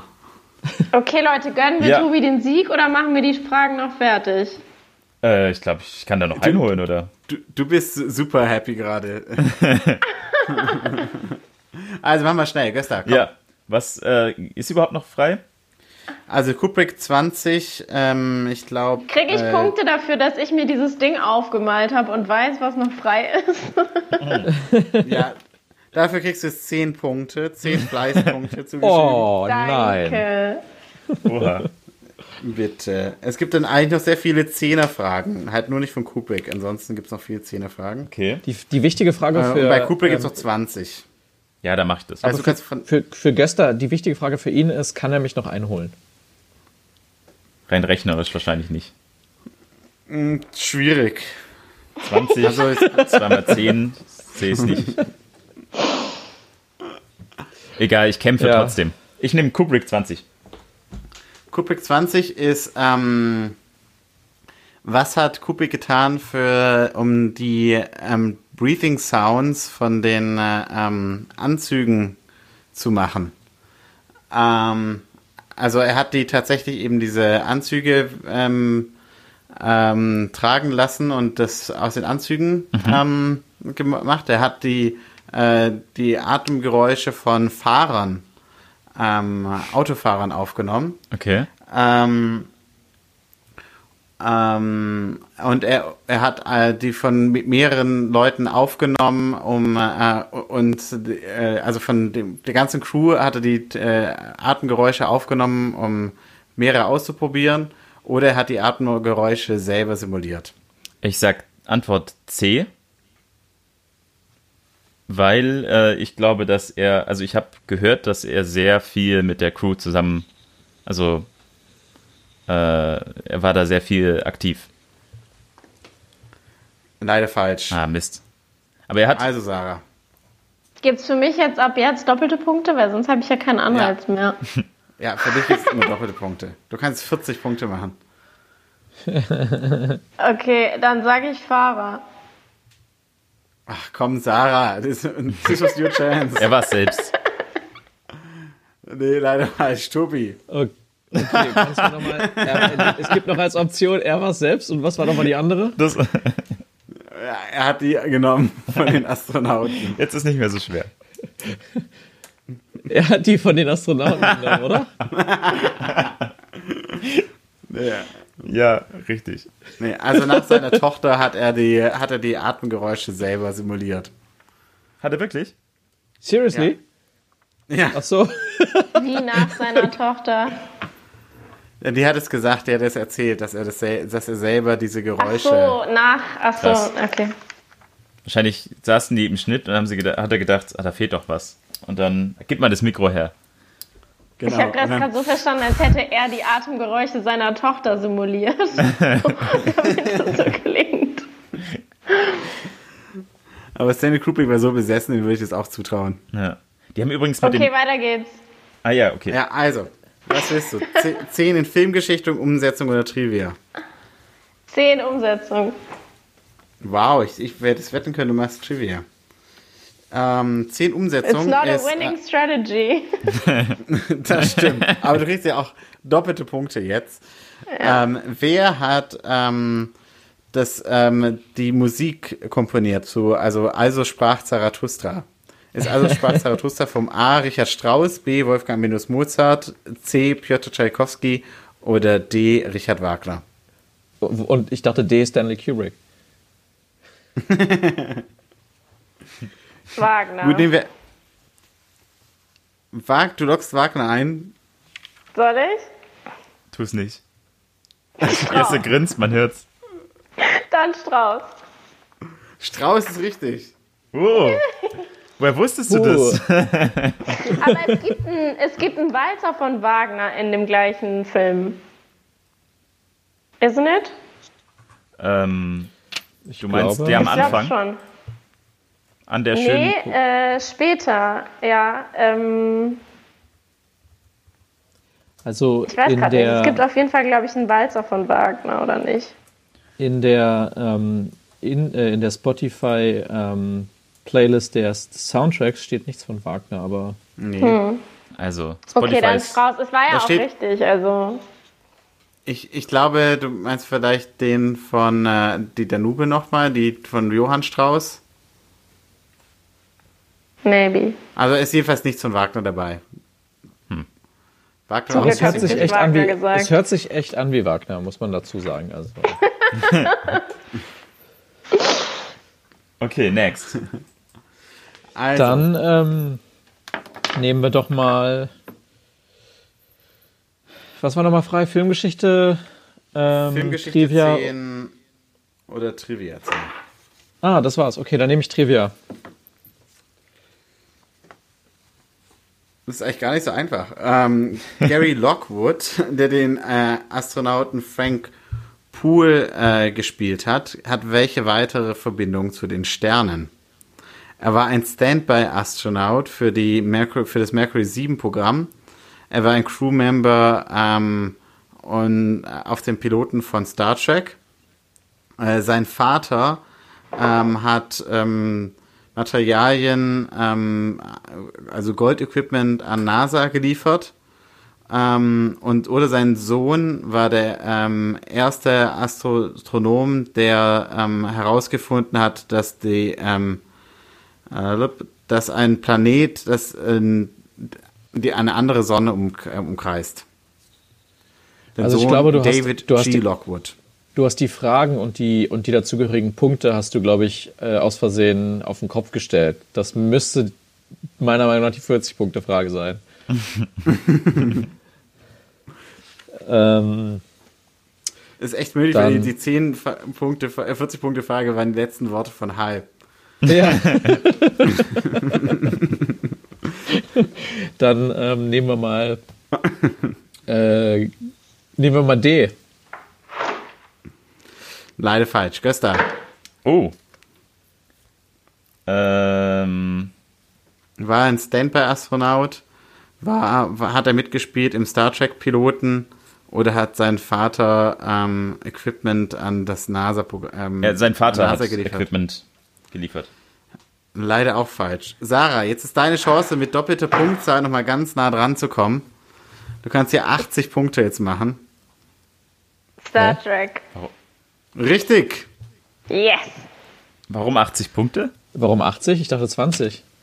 Nee, weil. Ah, stimmt. Ja, das war die 20. Tut mir leid, Sarah. Aber lass, mach, mach Als ruhig ob's 80 einen draus. Unterschied macht. Okay, du kriegst 80. Also, Jetzt hat sie mich wahrscheinlich eingeholt. ja, jetzt gestern sieht nicht gut aus bei dir. Schiebung. Also, Göster, Wie du stehen wir denn die jetzt? letzte Frage. Ja. Die letzte Frage ist, was ist der Name der Sequel? Von 1984. War die Sequel A 2002 The Year After, B 2010 The Year We Made Contact oder C 2010? 2000, ja, Okay. C 2012 äh, A Pian Prophecy oder D 2049 The Undiscovered Country? Äh, A. B ist doch der Nachfolgefilm. Ja, äh, Nachfolgefilm ist auch Sequel genannt, Köster. Äh, A, okay. Also A, A, B oder C oder D? äh, B. Gefühl, Hoppla, Entschuldigung. Richt- Richtig. Also, damit hat gewonnen, äh, den, der goldene Knochen geht an Tobi mit 180 Punkten. Uh. Knapp vor uh. Sarah mit 130 Punkten und Göstag abgeschlagen mit 110 Punkten. Da stimmt doch irgendwas nicht. Na gut. Herzlichen ja, Glückwunsch. Können wir den Applaus einspielen? Sorry. Ich die kann die Crowd, Uhr nochmal einspielen.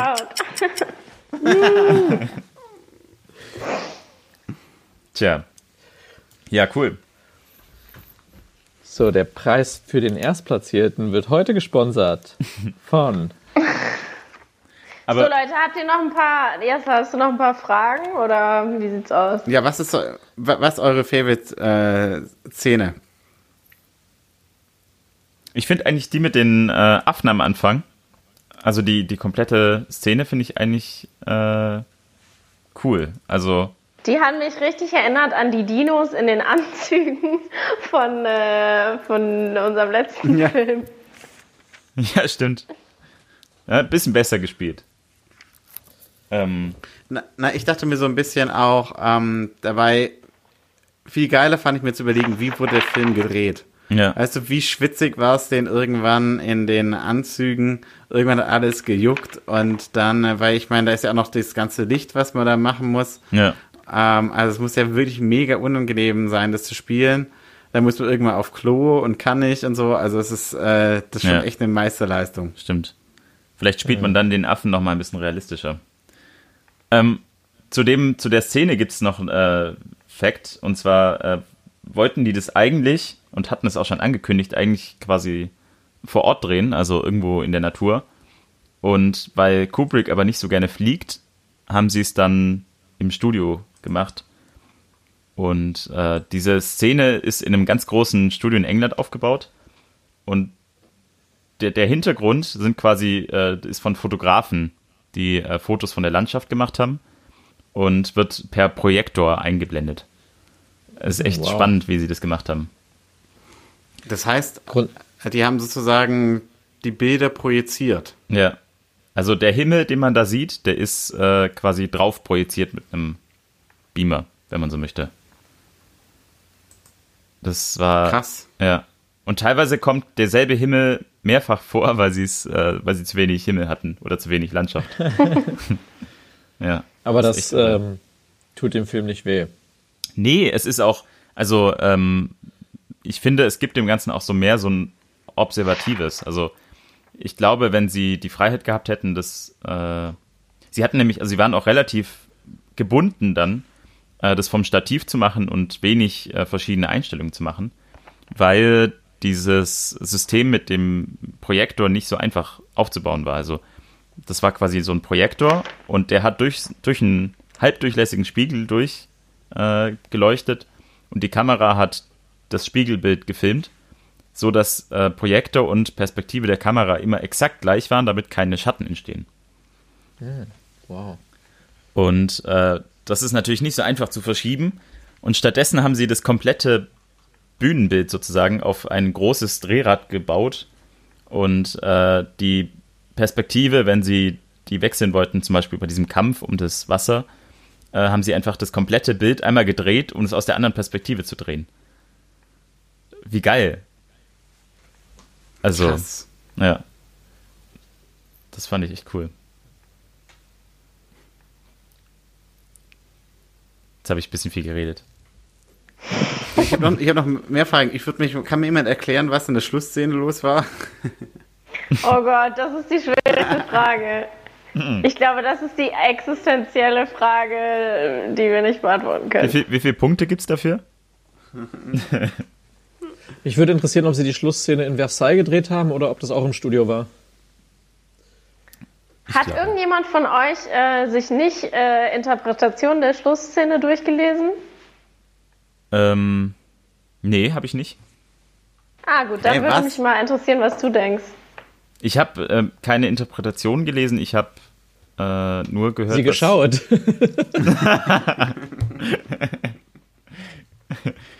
eine Dokumentation gesehen. Nee, ich habe äh, von dem Schauspieler selber habe ich quasi eine Einschätzung gehört.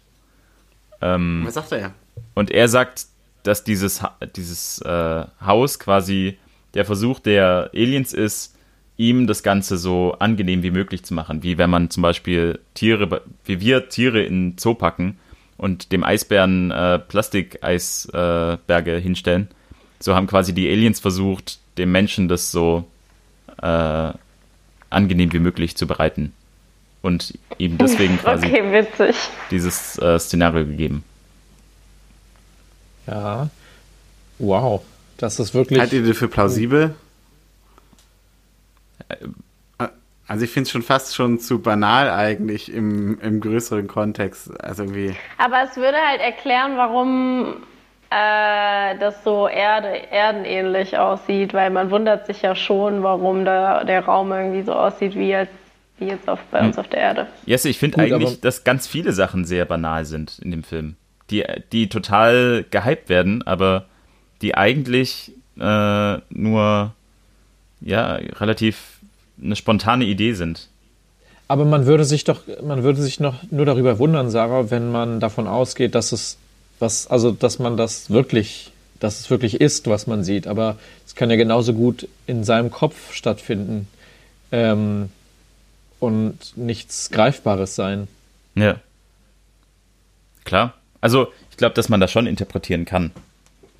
Also ich meine, natürlich kann er genauso gut schon von den Aliens äh, in irgendeiner Kryophase sein und die ähm, sind direkt in seinem Gehirn und deswegen ist es auch völlig egal, wo, also ob das nun so ist oder so, das kann natürlich alles sein, aber ähm, irgendwie finde ich das schon, also weil wenn, wenn, wenn das, was, was er, was der Schauspieler interpretiert oder quasi erzählt hat, ähm, jetzt so die Idee von, von Kubrick war, würde das ja im Endeffekt bedeuten, dass man Aliens ähnliche ähm, Gedankengänge ähm, nachsagt wie uns Menschen.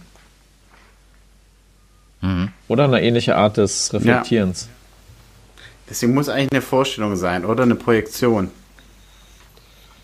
Also die Erklärung äh, bei ihm war noch, dass sie quasi sein Gehirn lesen konnten wie eine Videokassette äh, und die einlegen konnten und so quasi die Erinnerung, was ihm bekannt ist, äh, abspielen konnten. Das hat er, ich weiß nicht, ob das quasi bestätigt war. Also so hat, glaube ich, Kubrick ihm gesagt, äh, damit er das realistisch spielen kann. Interesting. Weil er das ja als Schauspieler auch irgendwie rüberbringen muss. Also die Sachen, die ich gelesen hatte, waren eher so abstrakter und philosophischer, also wo es halt darum ging, ähm, der Film beginnt irgendwie mit dem Anfang der Menschheit und am Ende sieht man dann eben auch nochmal äh, sozusagen den Lifespan dieser einen Person, die sich ähm, in alt sieht und äh, ähm, in, als Fötus und so und das war halt eher so eher so super abstrakt ähm, und dann dachte ich mir so okay lass da mal nicht weiterlesen, bevor ich mir noch irgendwelche Master, Masterarbeiten in Medienwissenschaften zu dem Film irgendwo ergoogle oder so. Ich fand, also äh, es wurde und es wird ganz viel darüber spekuliert, was was heißen könnte. Ich glaube aber, dass Kubrick niemand war, der sich das im Vorhinein irgendwie gedacht hat, was, was soll das jetzt heißen und was möchte ich damit darstellen, sondern dass er äh, diese Geschichte gemacht hat. Er hat wahnsinnig viel Zeit ins äh, Screenplay gesteckt. Ähm, und dann hat er aber die wichtigsten Sachen eigentlich spontan entschieden. Also zum Beispiel diese Szene, dieser Jump Cut, äh, der Übergang zwischen der äh, Szene ähm, von den, von den äh, also The Dawn of Man, also diese Affen, zu dem Weltraum, äh, wo man den Knochen sieht, der dann zu einem Welt äh, Raumschiff wird. Und äh, das hat er sich beim Dreh ausgedacht. Das hat er quasi, er hat das gesehen und dachte dann, hey, okay, und hat so einen Besen hochgeschmissen, hat gemerkt, hey, das könnte funktionieren. Und das ist quasi die Szene, für, dieser, für die dieser Film bekannt ist. Aber ähm, ja, das war quasi eine spontane, ein spontaner Einfall. Und ich glaube, dass es ganz oft so bei ihm ist. Ja, krass. Tobi, kannst du noch mal Hell für uns äh, nachsprechen? Ich kann es versuchen. Ähm, wer möchte denn angesprochen werden von Hal? Yes. Ja. Stop, Jesse. Will you stop, Jesse? I'm afraid, Jesse. Yes, sir. My mind is going. I can feel it. I can feel it. Klingt auch ein bisschen feel. wie der Junge bei äh, AI. Als er noch nicht wow. aktiviert wurde. Als er noch ein bisschen äh, robotermäßig. Ja, genau. Aber ich finde, das ist wirklich, ich wusste das nicht, ich habe das kurz, ähm, bevor wir aufgenommen haben, ähm, habe ich das, äh, ich glaube, das war ein Video von den beiden äh, Hauptdarstellern ähm, in dem Space Shuttle. Mhm. Und die haben erzählt, dass sein, äh, seine, die Stimme von Hal ähm, ja auch quasi gesprochen war. Und, und du hast dann vorhin natürlich erläutert, dass, äh, dass der Song am Ende ähm, Daisy Daisy quasi die erste computererzeugte ähm, äh, Stimme ist, die da mhm. singt. Ähm, aber ich natürlich, also das klang, das, das ist so authentisch gemacht und so gut gemacht, dass man eigentlich denkt, wow, die haben's, die haben jetzt nicht geschafft, irgendwie so eine KI äh, zu, zu kreieren. Das würde man wissen, äh, mhm. schätze ich, wenn das schon in den 60ern äh, soweit war.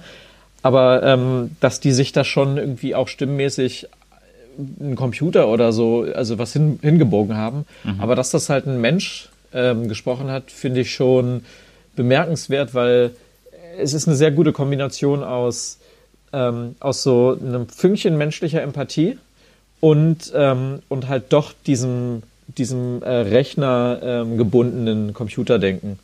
Ja. Ich finde, äh, jetzt wo du sagst, ich finde die äh, Stimme auch sehr gelungen. Ich finde sogar, er, ist, er hat mehr Empathie in der Stimme als die Astronauten auf dem Raumschiff.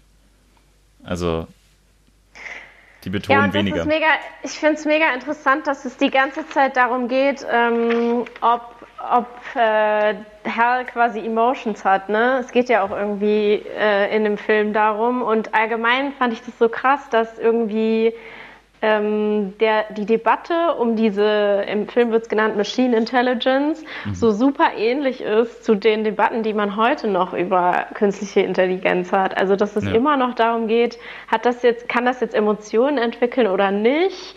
Äh, und wenn es das kann, werden wir den Moment quasi mitbekommen oder wird das dann so ein Moment sein, wo es dann so ist und man dann selber nicht mehr so richtig hinterherkommt? Und das ist ja auch das, was dann im Film so ein bisschen ähm, dargestellt wird, also dass sich das zumindest in gewisser Weise verselbstständigt. Ähm, und irgendwie so dieser ganze Diskurs, dass der so krass ähnlich ist zu dem, den man heute noch ähm, da, darüber hat. Mit den gleichen Fragen und so. Ja.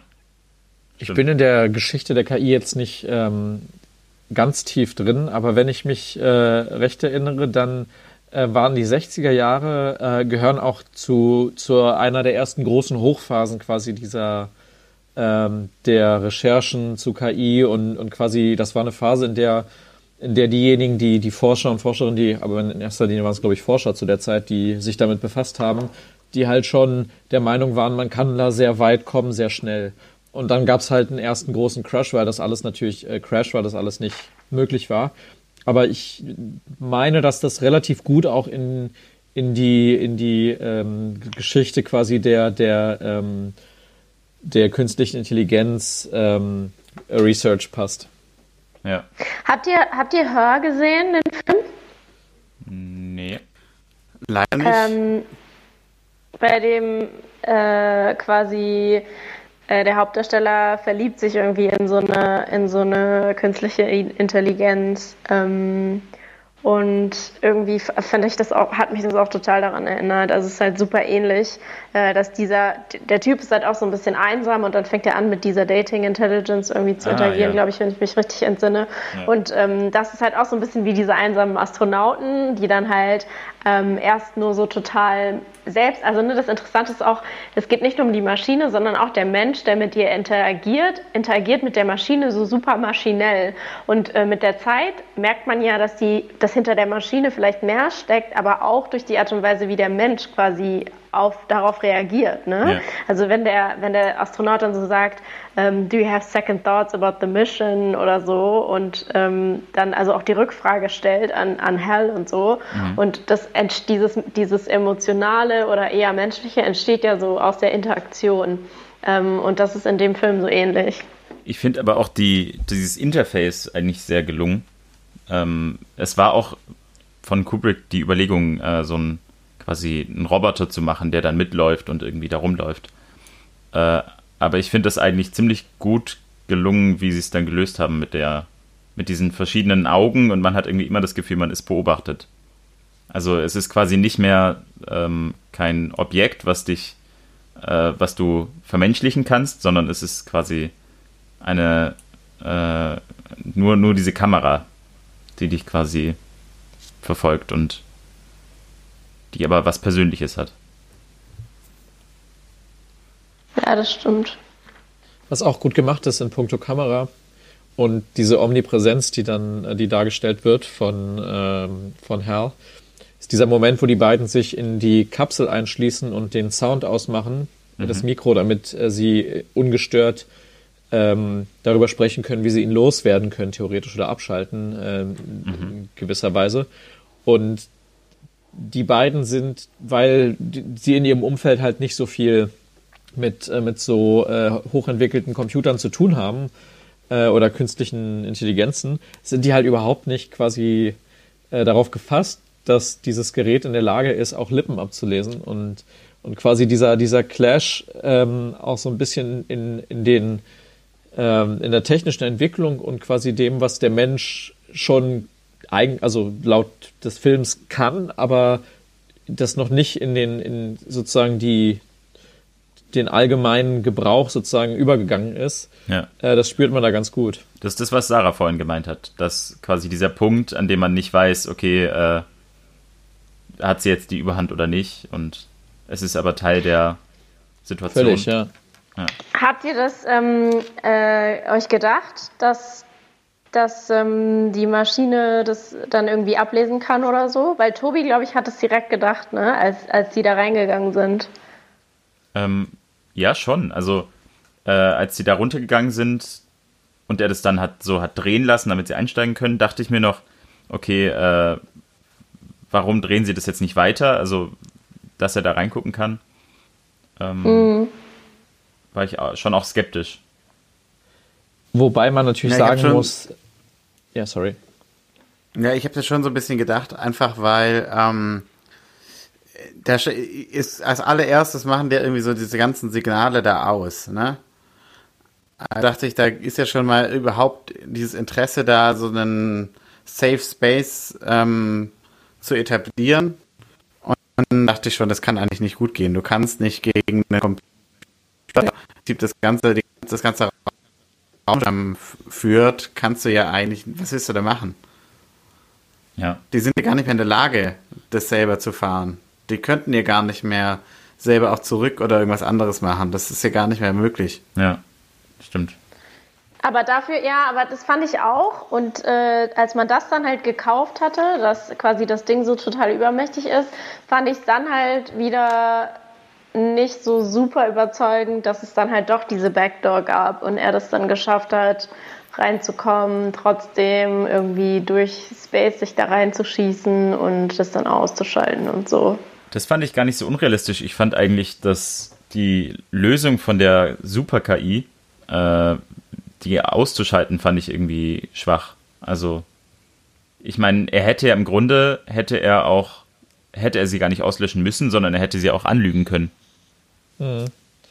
Er hätte es auch nicht so abrupt machen müssen, das war mein Gedanke. Ja. Äh, es ging ja von einer Sekunde auf die andere, also so ein bisschen Kurzschluss-reaktionsmäßig. Äh, ja. Und dann auf der anderen Seite, und da, da ähm, das ist vielleicht auch so ein, der Punkt, der, der geht mit, mit dem, was Sarah gesagt hat, so einher.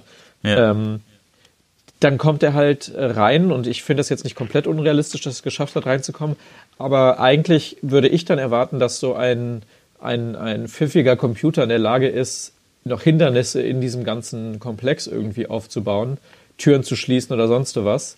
Hat er aber nicht gemacht sondern dann ging das halt so smooth. Und ich meine, das ist natürlich Teil der ganzen Geschichte und wir pflücken das jetzt so auseinander und das haben auch schon viele gemacht. Und das ist wahrscheinlich vieles davon ist ja ganz bewusst so gemacht, dass, dass es halt, ne, also es ist halt trotzdem noch in den 68ern, also 68 äh, veröffentlicht worden, also in den Jahren da gedreht worden, in den 60ern. Und ja. klar äh, sind wir jetzt weiter in dem, äh, im Umgang mit Maschinen, aber äh, und mit, und mit Computerintelligenzen so.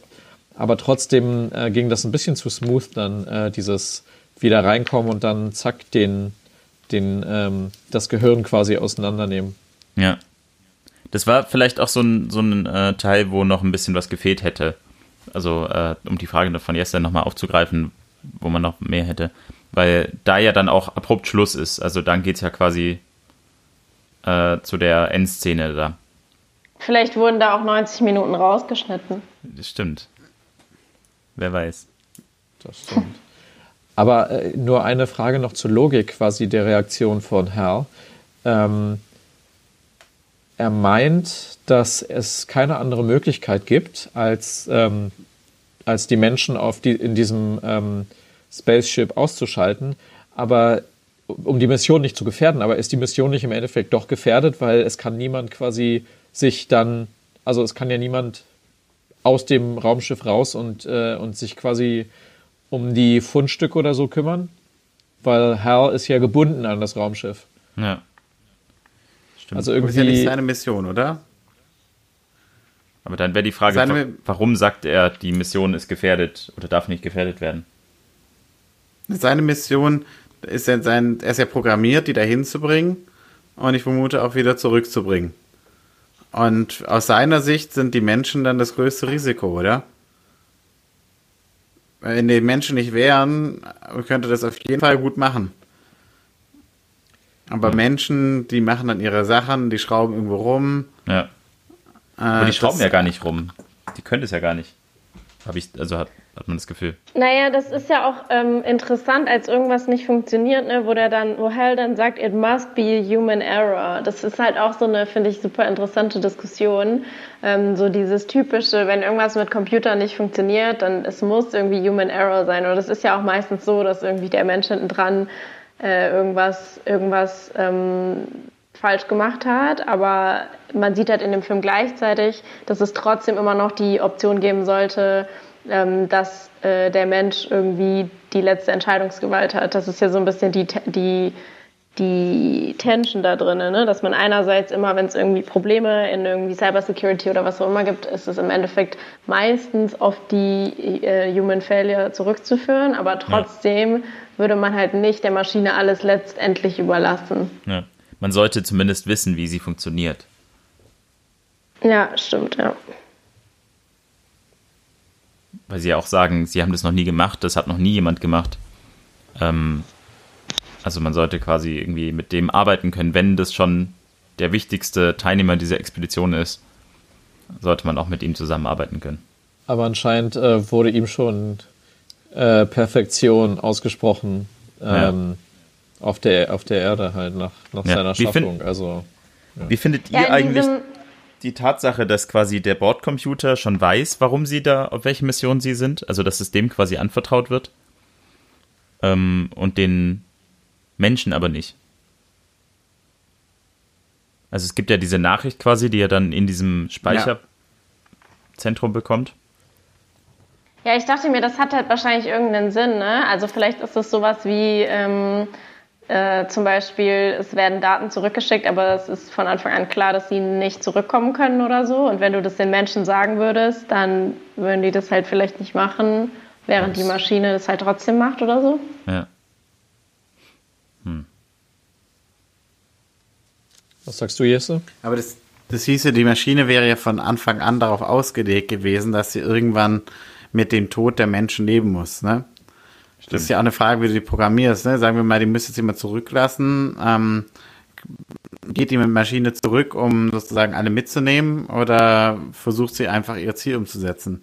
Ja. Und wenn sie schon den Tod ja, quasi vorprogrammiert hätte, dann programmiert gewesen. Ja. Und wenn, wenn der Tod vorprogrammiert gewesen wäre, dann, dann wäre quasi die Reaktion auch nicht so sinnvoll. Eigentlich in der, in dem Moment. Ja. Und was ich gerade noch sagen wollte, als in diesem äh, BBC-Interview, äh, wo es um den, uns um Hell geht quasi, ähm, da sagen sie dann auch, es ist ähm, like man, aber mit greater speed and reliability. Ähm, also es ist halt genau diese Vorstellung, mhm. Ähm, dass es einfach quasi das verlässlichere System ist. Ja. Gut, in, in vielen Dingen ist es ja wahrscheinlich auch so. aber, also er regelt das ja auch alles irgendwie. Aber sie hatten, also man hatte nie das Gefühl, dass sie da jetzt irgendwie was noch machen. Aber wie entsteht eigentlich dieser Konflikt zwischen Hal und ähm, den, den, der Crew sozusagen? Also was ist nochmal der Beginn? Irgendwo fängt, irgendwo fängt ja dieses Misstrauen an, oder? Das ist dieses kaputte Teil. Also es gibt diese kaputte Antenne. Ah ja, stimmt. Und ja. eigentlich auch ganz spannend, dass es gerade in dem Moment ist, als äh, Hal quasi äh, den Astronauten darauf anspricht, ähm, dass, dass, ob er da nicht findet, dass da irgendwie was komisch ist. Also es könnte, es wirkt so ein bisschen, als würde Hal das quasi provozieren. Mhm. Äh, aber äh, es ist quasi diese kaputte Antenne, die sie dann austauschen, die aber keine Fehler zeigt. Und dann merken die Astronauten, hey, da stimmt was nicht, der hat einen Fehler gemacht. Und, äh, ja, und das finde ich halt voll glaubwürdig, ne? dass halt in diesem Punkt, wo du irgendwie äh, super viel so einem, so einem Algorithmus oder was auch immer überlässt, so einem System, ähm, und dann aber nicht alles, und dann gibt es so ein Problem und du denkst, okay, ist bei dem jetzt was falsch? Und dann sagt aber die Maschine, nee, es muss ein Human Error sein, und du denkst aber, ich habe aber nichts falsch gemacht, und auf einmal ist das so mega creepy, ne? Ja, das Problem ist ja, sie ähm, haben ja gar nichts gemacht. Also es kann ja gar kein Human Error sein, weil im Grunde haben sie ja nichts getan. Also ja, sowohl. Oder dass halt die, die Maschine sagt, es kann, es muss irgendwie, ja, weiß ich nicht, kann es mir ja. auch nicht erklären oder so, ne? Ja. Aber ich finde das voll, also ich finde das äh, irgendwie total glaubwürdig, da, weil ich glaube, also ich finde das total nachvollziehbar, dass wenn man halt so viel in einem maschinellen System überlässt und dann irgendwas komisch ist, dass es dann so richtig creepy wird und man so denkt, oh shit, ja. ähm, das ist irgendwie gut umgesetzt. Ja, stimmt. Und die Frage, die man sich stellt oder die, die man sich vielleicht stellen soll, ist, ähm, hintergeht die Technik den Menschen oder der Mensch die Technik? Naja, die, die Menschen, also die Technik ist ja für die Menschen da in dem Moment. Also äh, ist die Technik neutral? Ja, so sollte sie sein. Aber Sie haben ja die Technik zuerst hintergangen mit äh, Ihrem Geheimnis, äh, bla bla da in dieser Box, in dieser Kugel. Aber kommt es nicht erst zu diesem, zu ihrem kleinen äh, geheimen Intermezzo, weil ähm, sie merken, dass in einer, in Anführungszeichen, Unterhaltung, in einer normalen mit Hal, ähm, es nicht möglich ist, quasi herauszufinden, was, was der Grund ist für, für quasi diese Fehlermeldung, weil ich meine, Hal kann genauso gut sagen, äh, also kann so programmiert sein zu sagen, ich bin ein Computer und es kann durch meine Programmierung dazu kommen, aber es ist halt auch eine Frage der Formulierung. Es wird nicht von der Programmierung gesprochen, sondern dann explizit von, vom Human Error. Und, ja. ähm, und so ist es schwierig einzuschätzen, ob, ähm, ob, ne, die, ob, ob Hal jetzt quasi dann auch explizit die ähm, Astronauten meint und so weiter. Ja, man weiß es halt nicht. Das ist halt das Interessante. Also man weiß auf jeden Fall de facto, dass die beiden dann ähm, Hall hintergehen sozusagen, aber man weiß nicht, was mit diesem Fehler war. Also ob das halt von Anfang an irgendwie, ob das wirklich ein Bug war oder ob da irgendwie eine Bad Intention schon dahinter stand. Das weiß man halt nicht. Ja. Also es könnte eine Bad Intention sein, weil er das Ganze irgendwie ins Rollen bringt. Aber ja. Ich ist glaub, Jesse noch da oder macht er sich gerade einen Tee? Ich höre euch äh, gespannt zu. Okay.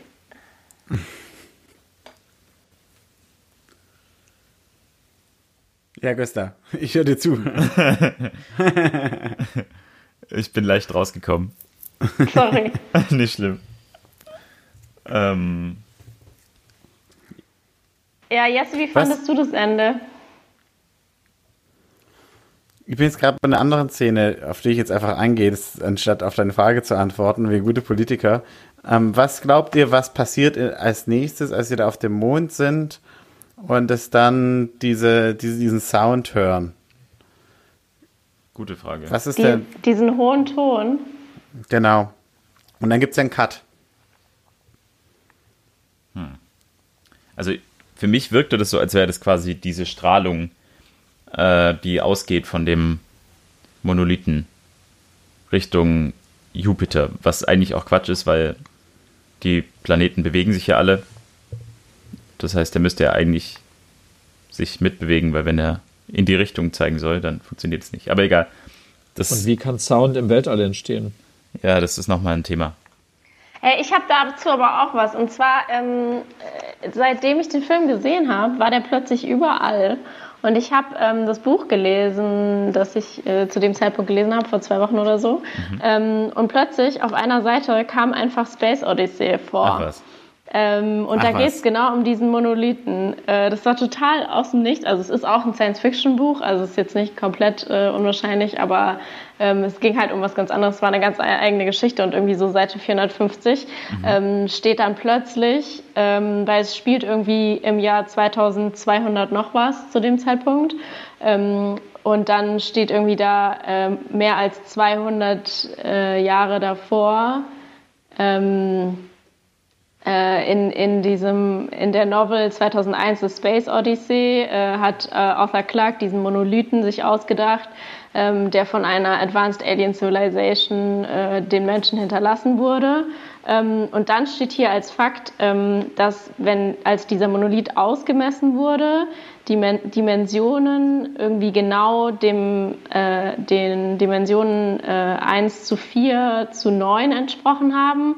Und äh, umso weiter dieser Monolith untersucht wurde, also in der, in der Geschichte, ähm, wurden überhaupt keine Abweichungen oder Messfehler oder so gefunden. Also es ist quasi, dieser Monolith ist quasi so mega die perfekte Materie und der, die perfekte Shape, die Menschen zu diesem Zeitpunkt nicht kreieren können. Also Menschen können nicht so ein präzises Ding sozusagen kreieren. Mhm. Ähm, und in, der, in dem Buch, in dem ich, le, le, äh, das ich lese, ist sowas ähnliches. Ähm, und das ist quasi so dieses, dieser, dieser Hinweis, dass die Alien Civilization damit sagt, wir sind so viel weiter als ihr, weil wir können sowas. Das ist quasi die Message mit, mit diesem Ding, das sie hinterlassen. Aber das heißt, äh, quasi dieser ganze Monolith ist eigentlich nur Angeberei.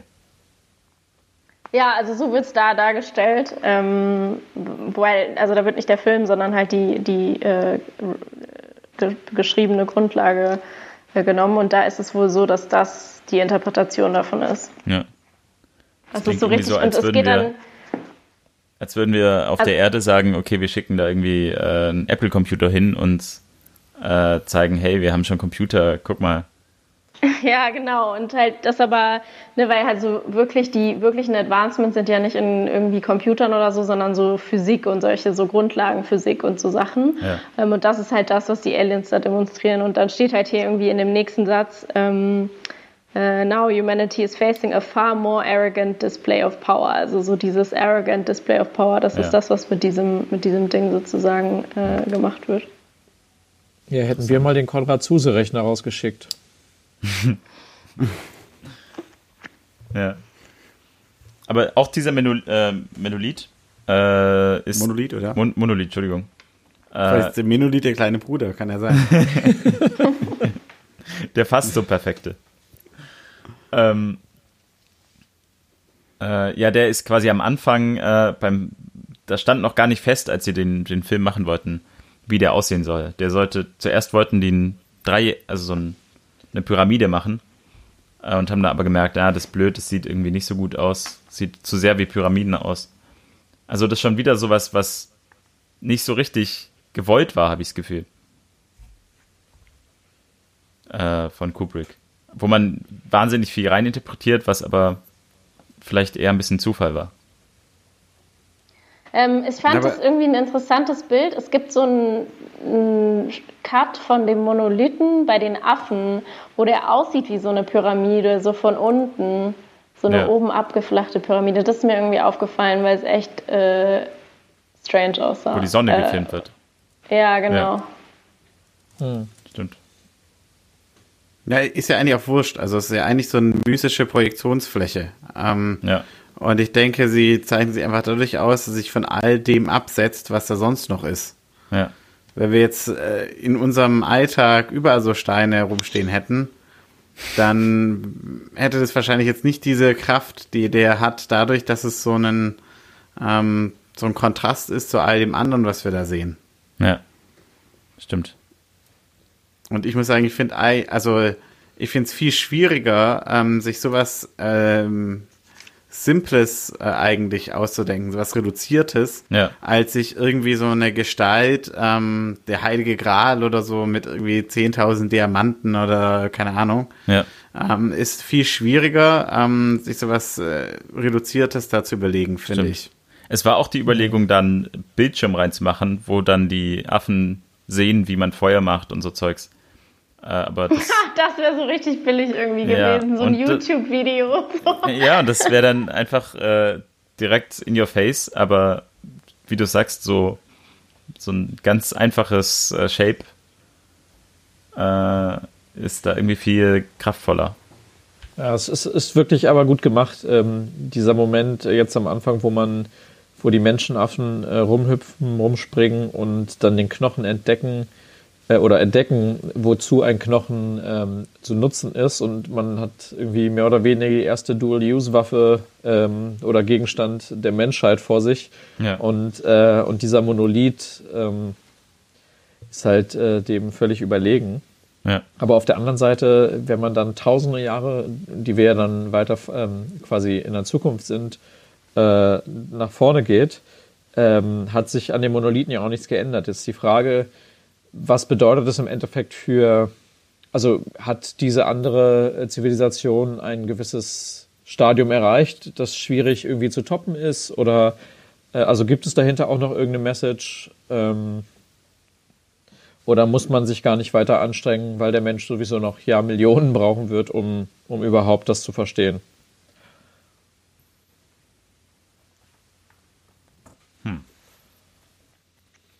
Boah, ich jetzt finde ich es gerade mega anstrengend. Wow, bam. Ich muss den Film nochmal angucken. Treffen wir uns nochmal. Ähm, es kommt äh, dieses Jahr, ich weiß, also die Filmstarts wurden ja ein bisschen verschoben wegen der aktuellen Situation, aber es kommt dieses Jahr ein Science-Fiction-Film raus, ein neuer von einem super bekannten äh, Science-Fiction-Roman. Man könnte den ja dann mal im Kino äh, schauen, wenn er rauskommt und eine, äh, Kino, eine Kinofolge machen zu einem aktuellen Film.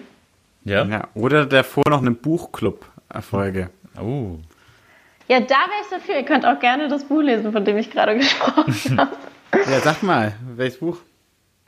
Äh, das ist ähm, The Dark Forest und das ist aber der zweite Teil von der Trilogie. Also ihr habt ziemlich viel zu lesen, bis ihr zu Seite 400 vom zweiten Teil kommt. ähm, aber es ist eine super bekannte Reihe ähm, von einem chinesischen Autor. Äh, das erste Buch heißt auf Deutsch Die drei Sonnen. Oder die Serie heißt Die drei Sonnen auf Deutsch, glaube ich, oder so. Aber Und es die ist mega erste geil. heißt? Also, bitte? Die erste heißt, das erste heißt? Ich glaube, das war die erste. Ähm, The Three Body Problem heißt das erste Buch auf Englisch. Okay. Und ähm, ja, Vielleicht es ist super interessant, weil es halt auch so, ähm, so dieses ganze Science-Fiction-Zeug und dann aber auch mit so politischen Sachen und so gesellschaftlichen Sachen verbindet. Also Jess, ich glaube, dir wird es echt gut gefallen. Ja, ich hatte es mir schon aufgeschrieben. Ähm, und ich dachte jetzt spontan, habe ich es eigentlich wie als Witz gemacht, aber Buchclub-Podcast fände ich eigentlich auch ein spannendes Format. Bücher lesen Vielleicht kann man das dann auch kombinieren. Man kann zum Beispiel Oliver Twist lesen und Oliver äh, anschauen und dann Ja. bespricht man beides. Das, ja, ist eine gute. Und dann singt man noch was zusammen. äh, Leute, ich habe noch einen letzten Gedanken, den ich gerne loswerden wollte. Äh, und Ja. zwar zu diesem ganzen Thema von wegen, ähm, man sieht in dem Film irgendwie so Sachen wie iPad und später gab es dann ein iPad und so weiter. Ähm, und irgendwie denkt man erstmal so, ja krass, was sich da überlegt wurde und dann sieht es tatsächlich am Ende so aus und dann hat man ja so die Tendenz vielleicht zu denken, das wurde gut vorhergesagt, ne? oder wie auch immer. Ähm, aber es gibt ähm, diese Idee von colonizing the future, also dass man damit, wenn man irgendwas über die Zukunft sich ausdenkt und das beschreibt, Ja. dass man damit quasi die Zukunft kolonisiert und das total, also die, die Vorstellungskraft der Leute so total darauf einschränkt. Was also sagen würde, wenn Kubrick jetzt so einen Film macht und sich da Sachen ausdenkt, dann gibt es die Sachen am Ende wirklich, aber nicht, weil er die vorhergesagt hat, sondern weil er die halt in diesen Film gemacht hat. Mhm. Und dann als Apple sich überlegt hat, was bringen wir jetzt für ein Produkt raus, sah das am Ende so aus wie ein iPad. Ne? Aber weil das halt schon mal jemand in irgendwie Science Fiction äh, sich, sich auf diese Art und Weise ausgedacht hat und dann sozusagen die Vorstellung der Leute so krass geshaped hat damit. Ähm, was haltet ihr davon? Ich glaube, dass es. Also, nee, gestern komm. nee, ich glaube, dass es gar nicht so unrealistisch ist, ähm, dass das passiert. Äh, letztendlich ist ja der Prozess, äh, wie man zu so einem Design kommt oder zu so einer Idee, ja der gleiche. Ob du das für einen Film machst oder für ein Produkt, ist ja erstmal egal. Ähm, die, der Film hat den Vorteil, dass der die Technologie dahinter noch nicht braucht. Also dieses Touchpad muss noch nicht erfunden sein. Aber ähm, Kubrick kann sich trotzdem überlegen, okay, ich möchte hier irgendwie eine große Fläche und äh, da soll man drauf rumdrücken können. Da hat er sich auch Gedanken zugemacht. Also ich glaube, dass dieser Effekt eintreten kann, aber ich glaube, dass das nicht zwingend so sein muss, sondern dass es quasi trotzdem auch derselbe Prozess nochmal noch mal sein kann. Wie man sowas erfindet. Die Idee beruhigt äh, mich in gewisser Weise, weil es würde äh, heißen, dass ähm, dass es irgendwann Flugtaxis gibt, weil wir das fünfte Element äh, geschaut haben und nicht, weil Dorothee Bär von Flugtaxis gesprochen hat. Gibt, gibt übrigens schon Flugtaxis. Natürlich gibt es Jesse, was wolltest du sagen? ja, ich finde es total schlüssig, weil ähm, im Prinzip, äh, also man kann das ja auch nicht nur sehen bei den Sachen, die jetzt als Innovation kamen, sondern auch, wie andere Science-Fiction-Filme gedacht wurden.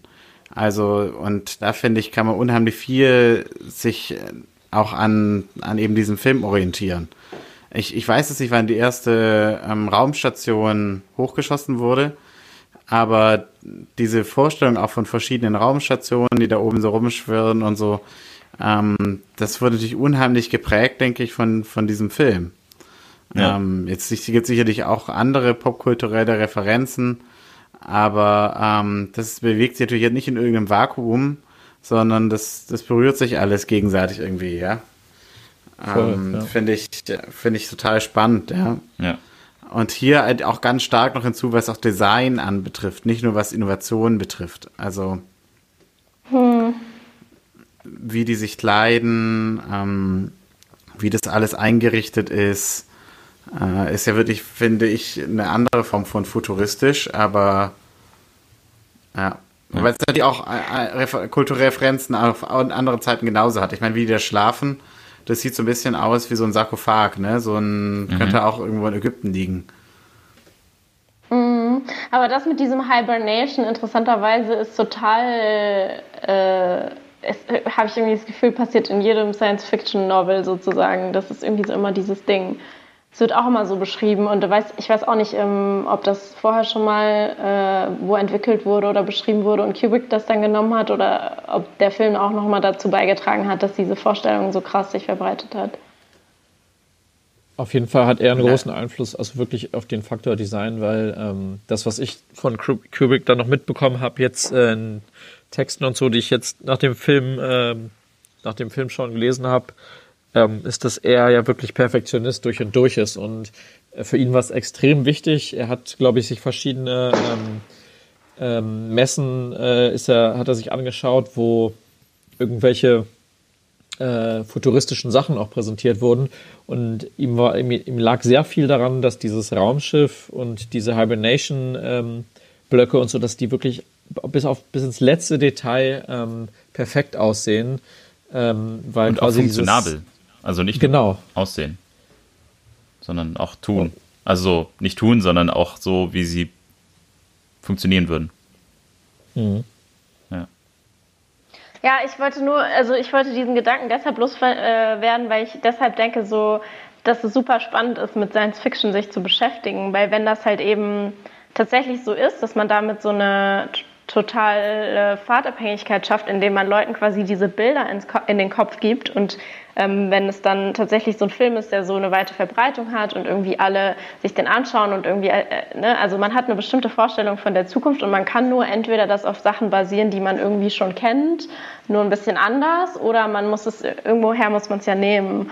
Und ähm, ich finde, das macht irgendwie so diese, gibt diesen großen, bekannten Science-Fiction-Filmen und Büchern so voll die große Relevanz, weil, weil die irgendwie so was Leeres, quasi so die Zukunft, die irgendwie total blank ist, so beschreiben und dann damit die Vorstellung von Leuten total beeinflussen. Ähm, und das, deswegen dann ist super interessant, sich damit halt auseinanderzusetzen, mhm. welchen Einfluss das tatsächlich hat oder was sich da, warum, wie ausgedacht wurde. Stimmt, ja letztendlich kann man es nicht genau nachverfolgen, ob dann quasi die äh, Idee von einem Film kam oder nicht, oder ob die Gesellschaft sich da langsam dran gewöhnt hat durch den Film oder durch das Produkt. ja, und inwiefern das irgendwie absehbar war, dass es ja. irgendwann um eine Oberfläche geht, die man anklicken kann und wo man irgendwie Leute anrufen kann oder also ne, inwiefern das klar war, dass sich das in so eine Richtung entwickelt oder inwiefern das an den Ideen bestimmter Leute entschieden wurde. Ja, stimmt. Hm. Na, was mich halt beeindruckt, ist ja auch dieses Detail. Ich meine, da gibt es eben diese Telefonszene äh, Szene, oder Te Telefonzellenszene, wo er mit seiner Tochter telefoniert. Und äh, da spielt sie die ganze Zeit auch an so einem Modul rum. Das heißt sozusagen, auf der anderen Seite ist genauso ein Telefon-Videoapparat, ja. Ähm, und es gibt all diese, diese Details in diesem Film, die unheimlich aussagekräftig sind. Auch, dass man eben erkennen kann bei den anderen äh, Stationen, die durch den Weltall schwirren, dass die halt verschiedene Nationalitäten haben. Ich glaube England, Russland, USA, Deutschland oder so. Oder Frankreich wahrscheinlich, keine Ahnung. Ähm, Habe ich schon wieder vergessen. Aber in, an diesen äh, Themen kann bei jedem kann man sich das ja immer weiterdenken. Was heißt das denn eigentlich? Ja, das heißt nämlich zum Beispiel bei dem Telefonapparat, dass man den eben nicht so mobil mitnehmen kann. Ne? Ähm, das ist natürlich dann jetzt nicht besonders innovativ oder zukunftsweisend gewesen, aber dass halt jeder von diesen Themen so zu Ende gedacht wurde, auch wenn es eigentlich für das, was wir gerade sehen, ähm, keine entscheidende Rolle spielt. Das ist halt einfach die Stärke von, von diesem Film und von Stanley Kubrick im Speziellen. Äh, auch diese Szenen. Ja, ich finde, dass die Sachen Nee, ähm, also ich kurz auch, auch diese Szenen, äh, da gibt es ja diese Szenen, wo sie im Prinzip sich dann alles dreht. Da gibt es einmal mit der, ähm, im, äh, auf der, am Anfang auf der Fahrt zum Mond, wo sie dann sozusagen zu den Kapitän läuft und alles dreht sich und sie läuft dann sozusagen oben raus, läuft seinen Kopf über raus. Und das gleiche gibt es auch nochmal später mit den Astronauten im Raumschiff da laufen die auch einmal so durch so sich so, so einen drehenden Körper. Also ist ja ein Riesenaufwand dahinter, das umzusetzen. Mhm. Die haben ja im Prinzip diesen ganzen Körper drehen lassen. Aber ähm, war ein super teures ja viele habe ich gelesen. Ja. Sehr, also die haben, glaube ich, eine also knappe ja Million Dollar investiert, um quasi nur dieses drehende äh, Raumschiff äh, originalgetreu ähm, aufzubauen und es hat sich wirklich gedreht. Ja. Das ist der Wahnsinn. Also aber halt diese Details, ähm, das macht's eigentlich aus. Das kann man bei jeder, bei fast jedem von diesen Effekten kann man das immer weiterdenken. Ja. ja. Sorry, Sarah, dass ich ja. unterbrochen hatte. Nee, nee, ich hatte äh, angefangen zu reden. Ähm, ich wollte nur sagen, ich finde es auch in dem Aspekt total gut, dass der Film so viel Zeit mit diesen paar Dingen verbringt. Also es ist nicht so, dass irgendwie so total schnell hintereinander ganz viel kommt, was einen so überfordert und vielleicht nur so halb durchdacht ist, sondern es kommen diese einzelnen Dinge. Es geht dann in der Szene um diesen Phoneapparat oder es geht um keine Ahnung was und damit wird dann auch wirklich Zeit verbracht. Und wie du gesagt hast, ist es dann aber auch äh, wirklich ins Detail durchdacht und man kann so richtig sich überlegen, welche Rolle dieses Ding spielt und warum das so ist, wie es ist und so weiter. Ähm, also das finde ich auch cool im Vergleich zu halt irgendwie so Action, Science-Fiction-Filmen, wo dann einfach super viel ist und am Ende denkt man sich so, okay, da war ein Haufen irgendwie blinkendes Metall, aber das ist nicht so, nicht so zu Ende gedacht worden. Ja. Und im Endeffekt die, ähm, ich habe mal hab eine Statistik gelesen, dass in dem Film ähm, lediglich 205 äh, Special Effect Shots ähm, genutzt wurden oder gedreht wurden. Ähm, und wenn man das zum Beispiel vergleicht mit dem neuesten Star Wars Film, in dem 2200 einzelne Special Effect Szenen oder Shots gedreht wurden, merkt man schon, also klar, da liegen 40 Jahre zwischen äh, oder sogar mehr, aber äh, dennoch ist das in gewisser Weise auch minimalistisch äh, durchgeführt worden und ähm, und das ist auch nochmal so ein Zeichen, so Liebe zum Detail, ne, die, die ihr gerade erläutert habt. Ja. Stimmt. Gut, also ich muss sagen, ich hätte echt Lust, nochmal ähm, einen Podcast zu machen zu genau dem gleichen Film in irgendwie zwei, drei Jahren oder so. Ähm, einfach weil ich so viel Input irgendwie genommen habe, dass ich glaube, ähm, jedes Mal, wenn man den sich anguckt, kann man da nochmal was komplett anderes ähm, mitnehmen. Also wenn ihr nochmal Lust habt, dann ähm, machen wir das in zwei Jahren nochmal, dann machen wir nochmal ein Quiz. da sehen wir, was wir da abschneidet. ich fange jetzt an zu lernen. Sehr gut. Ja, so Und ich mach, sein. Ich lerne weiterhin nicht dafür.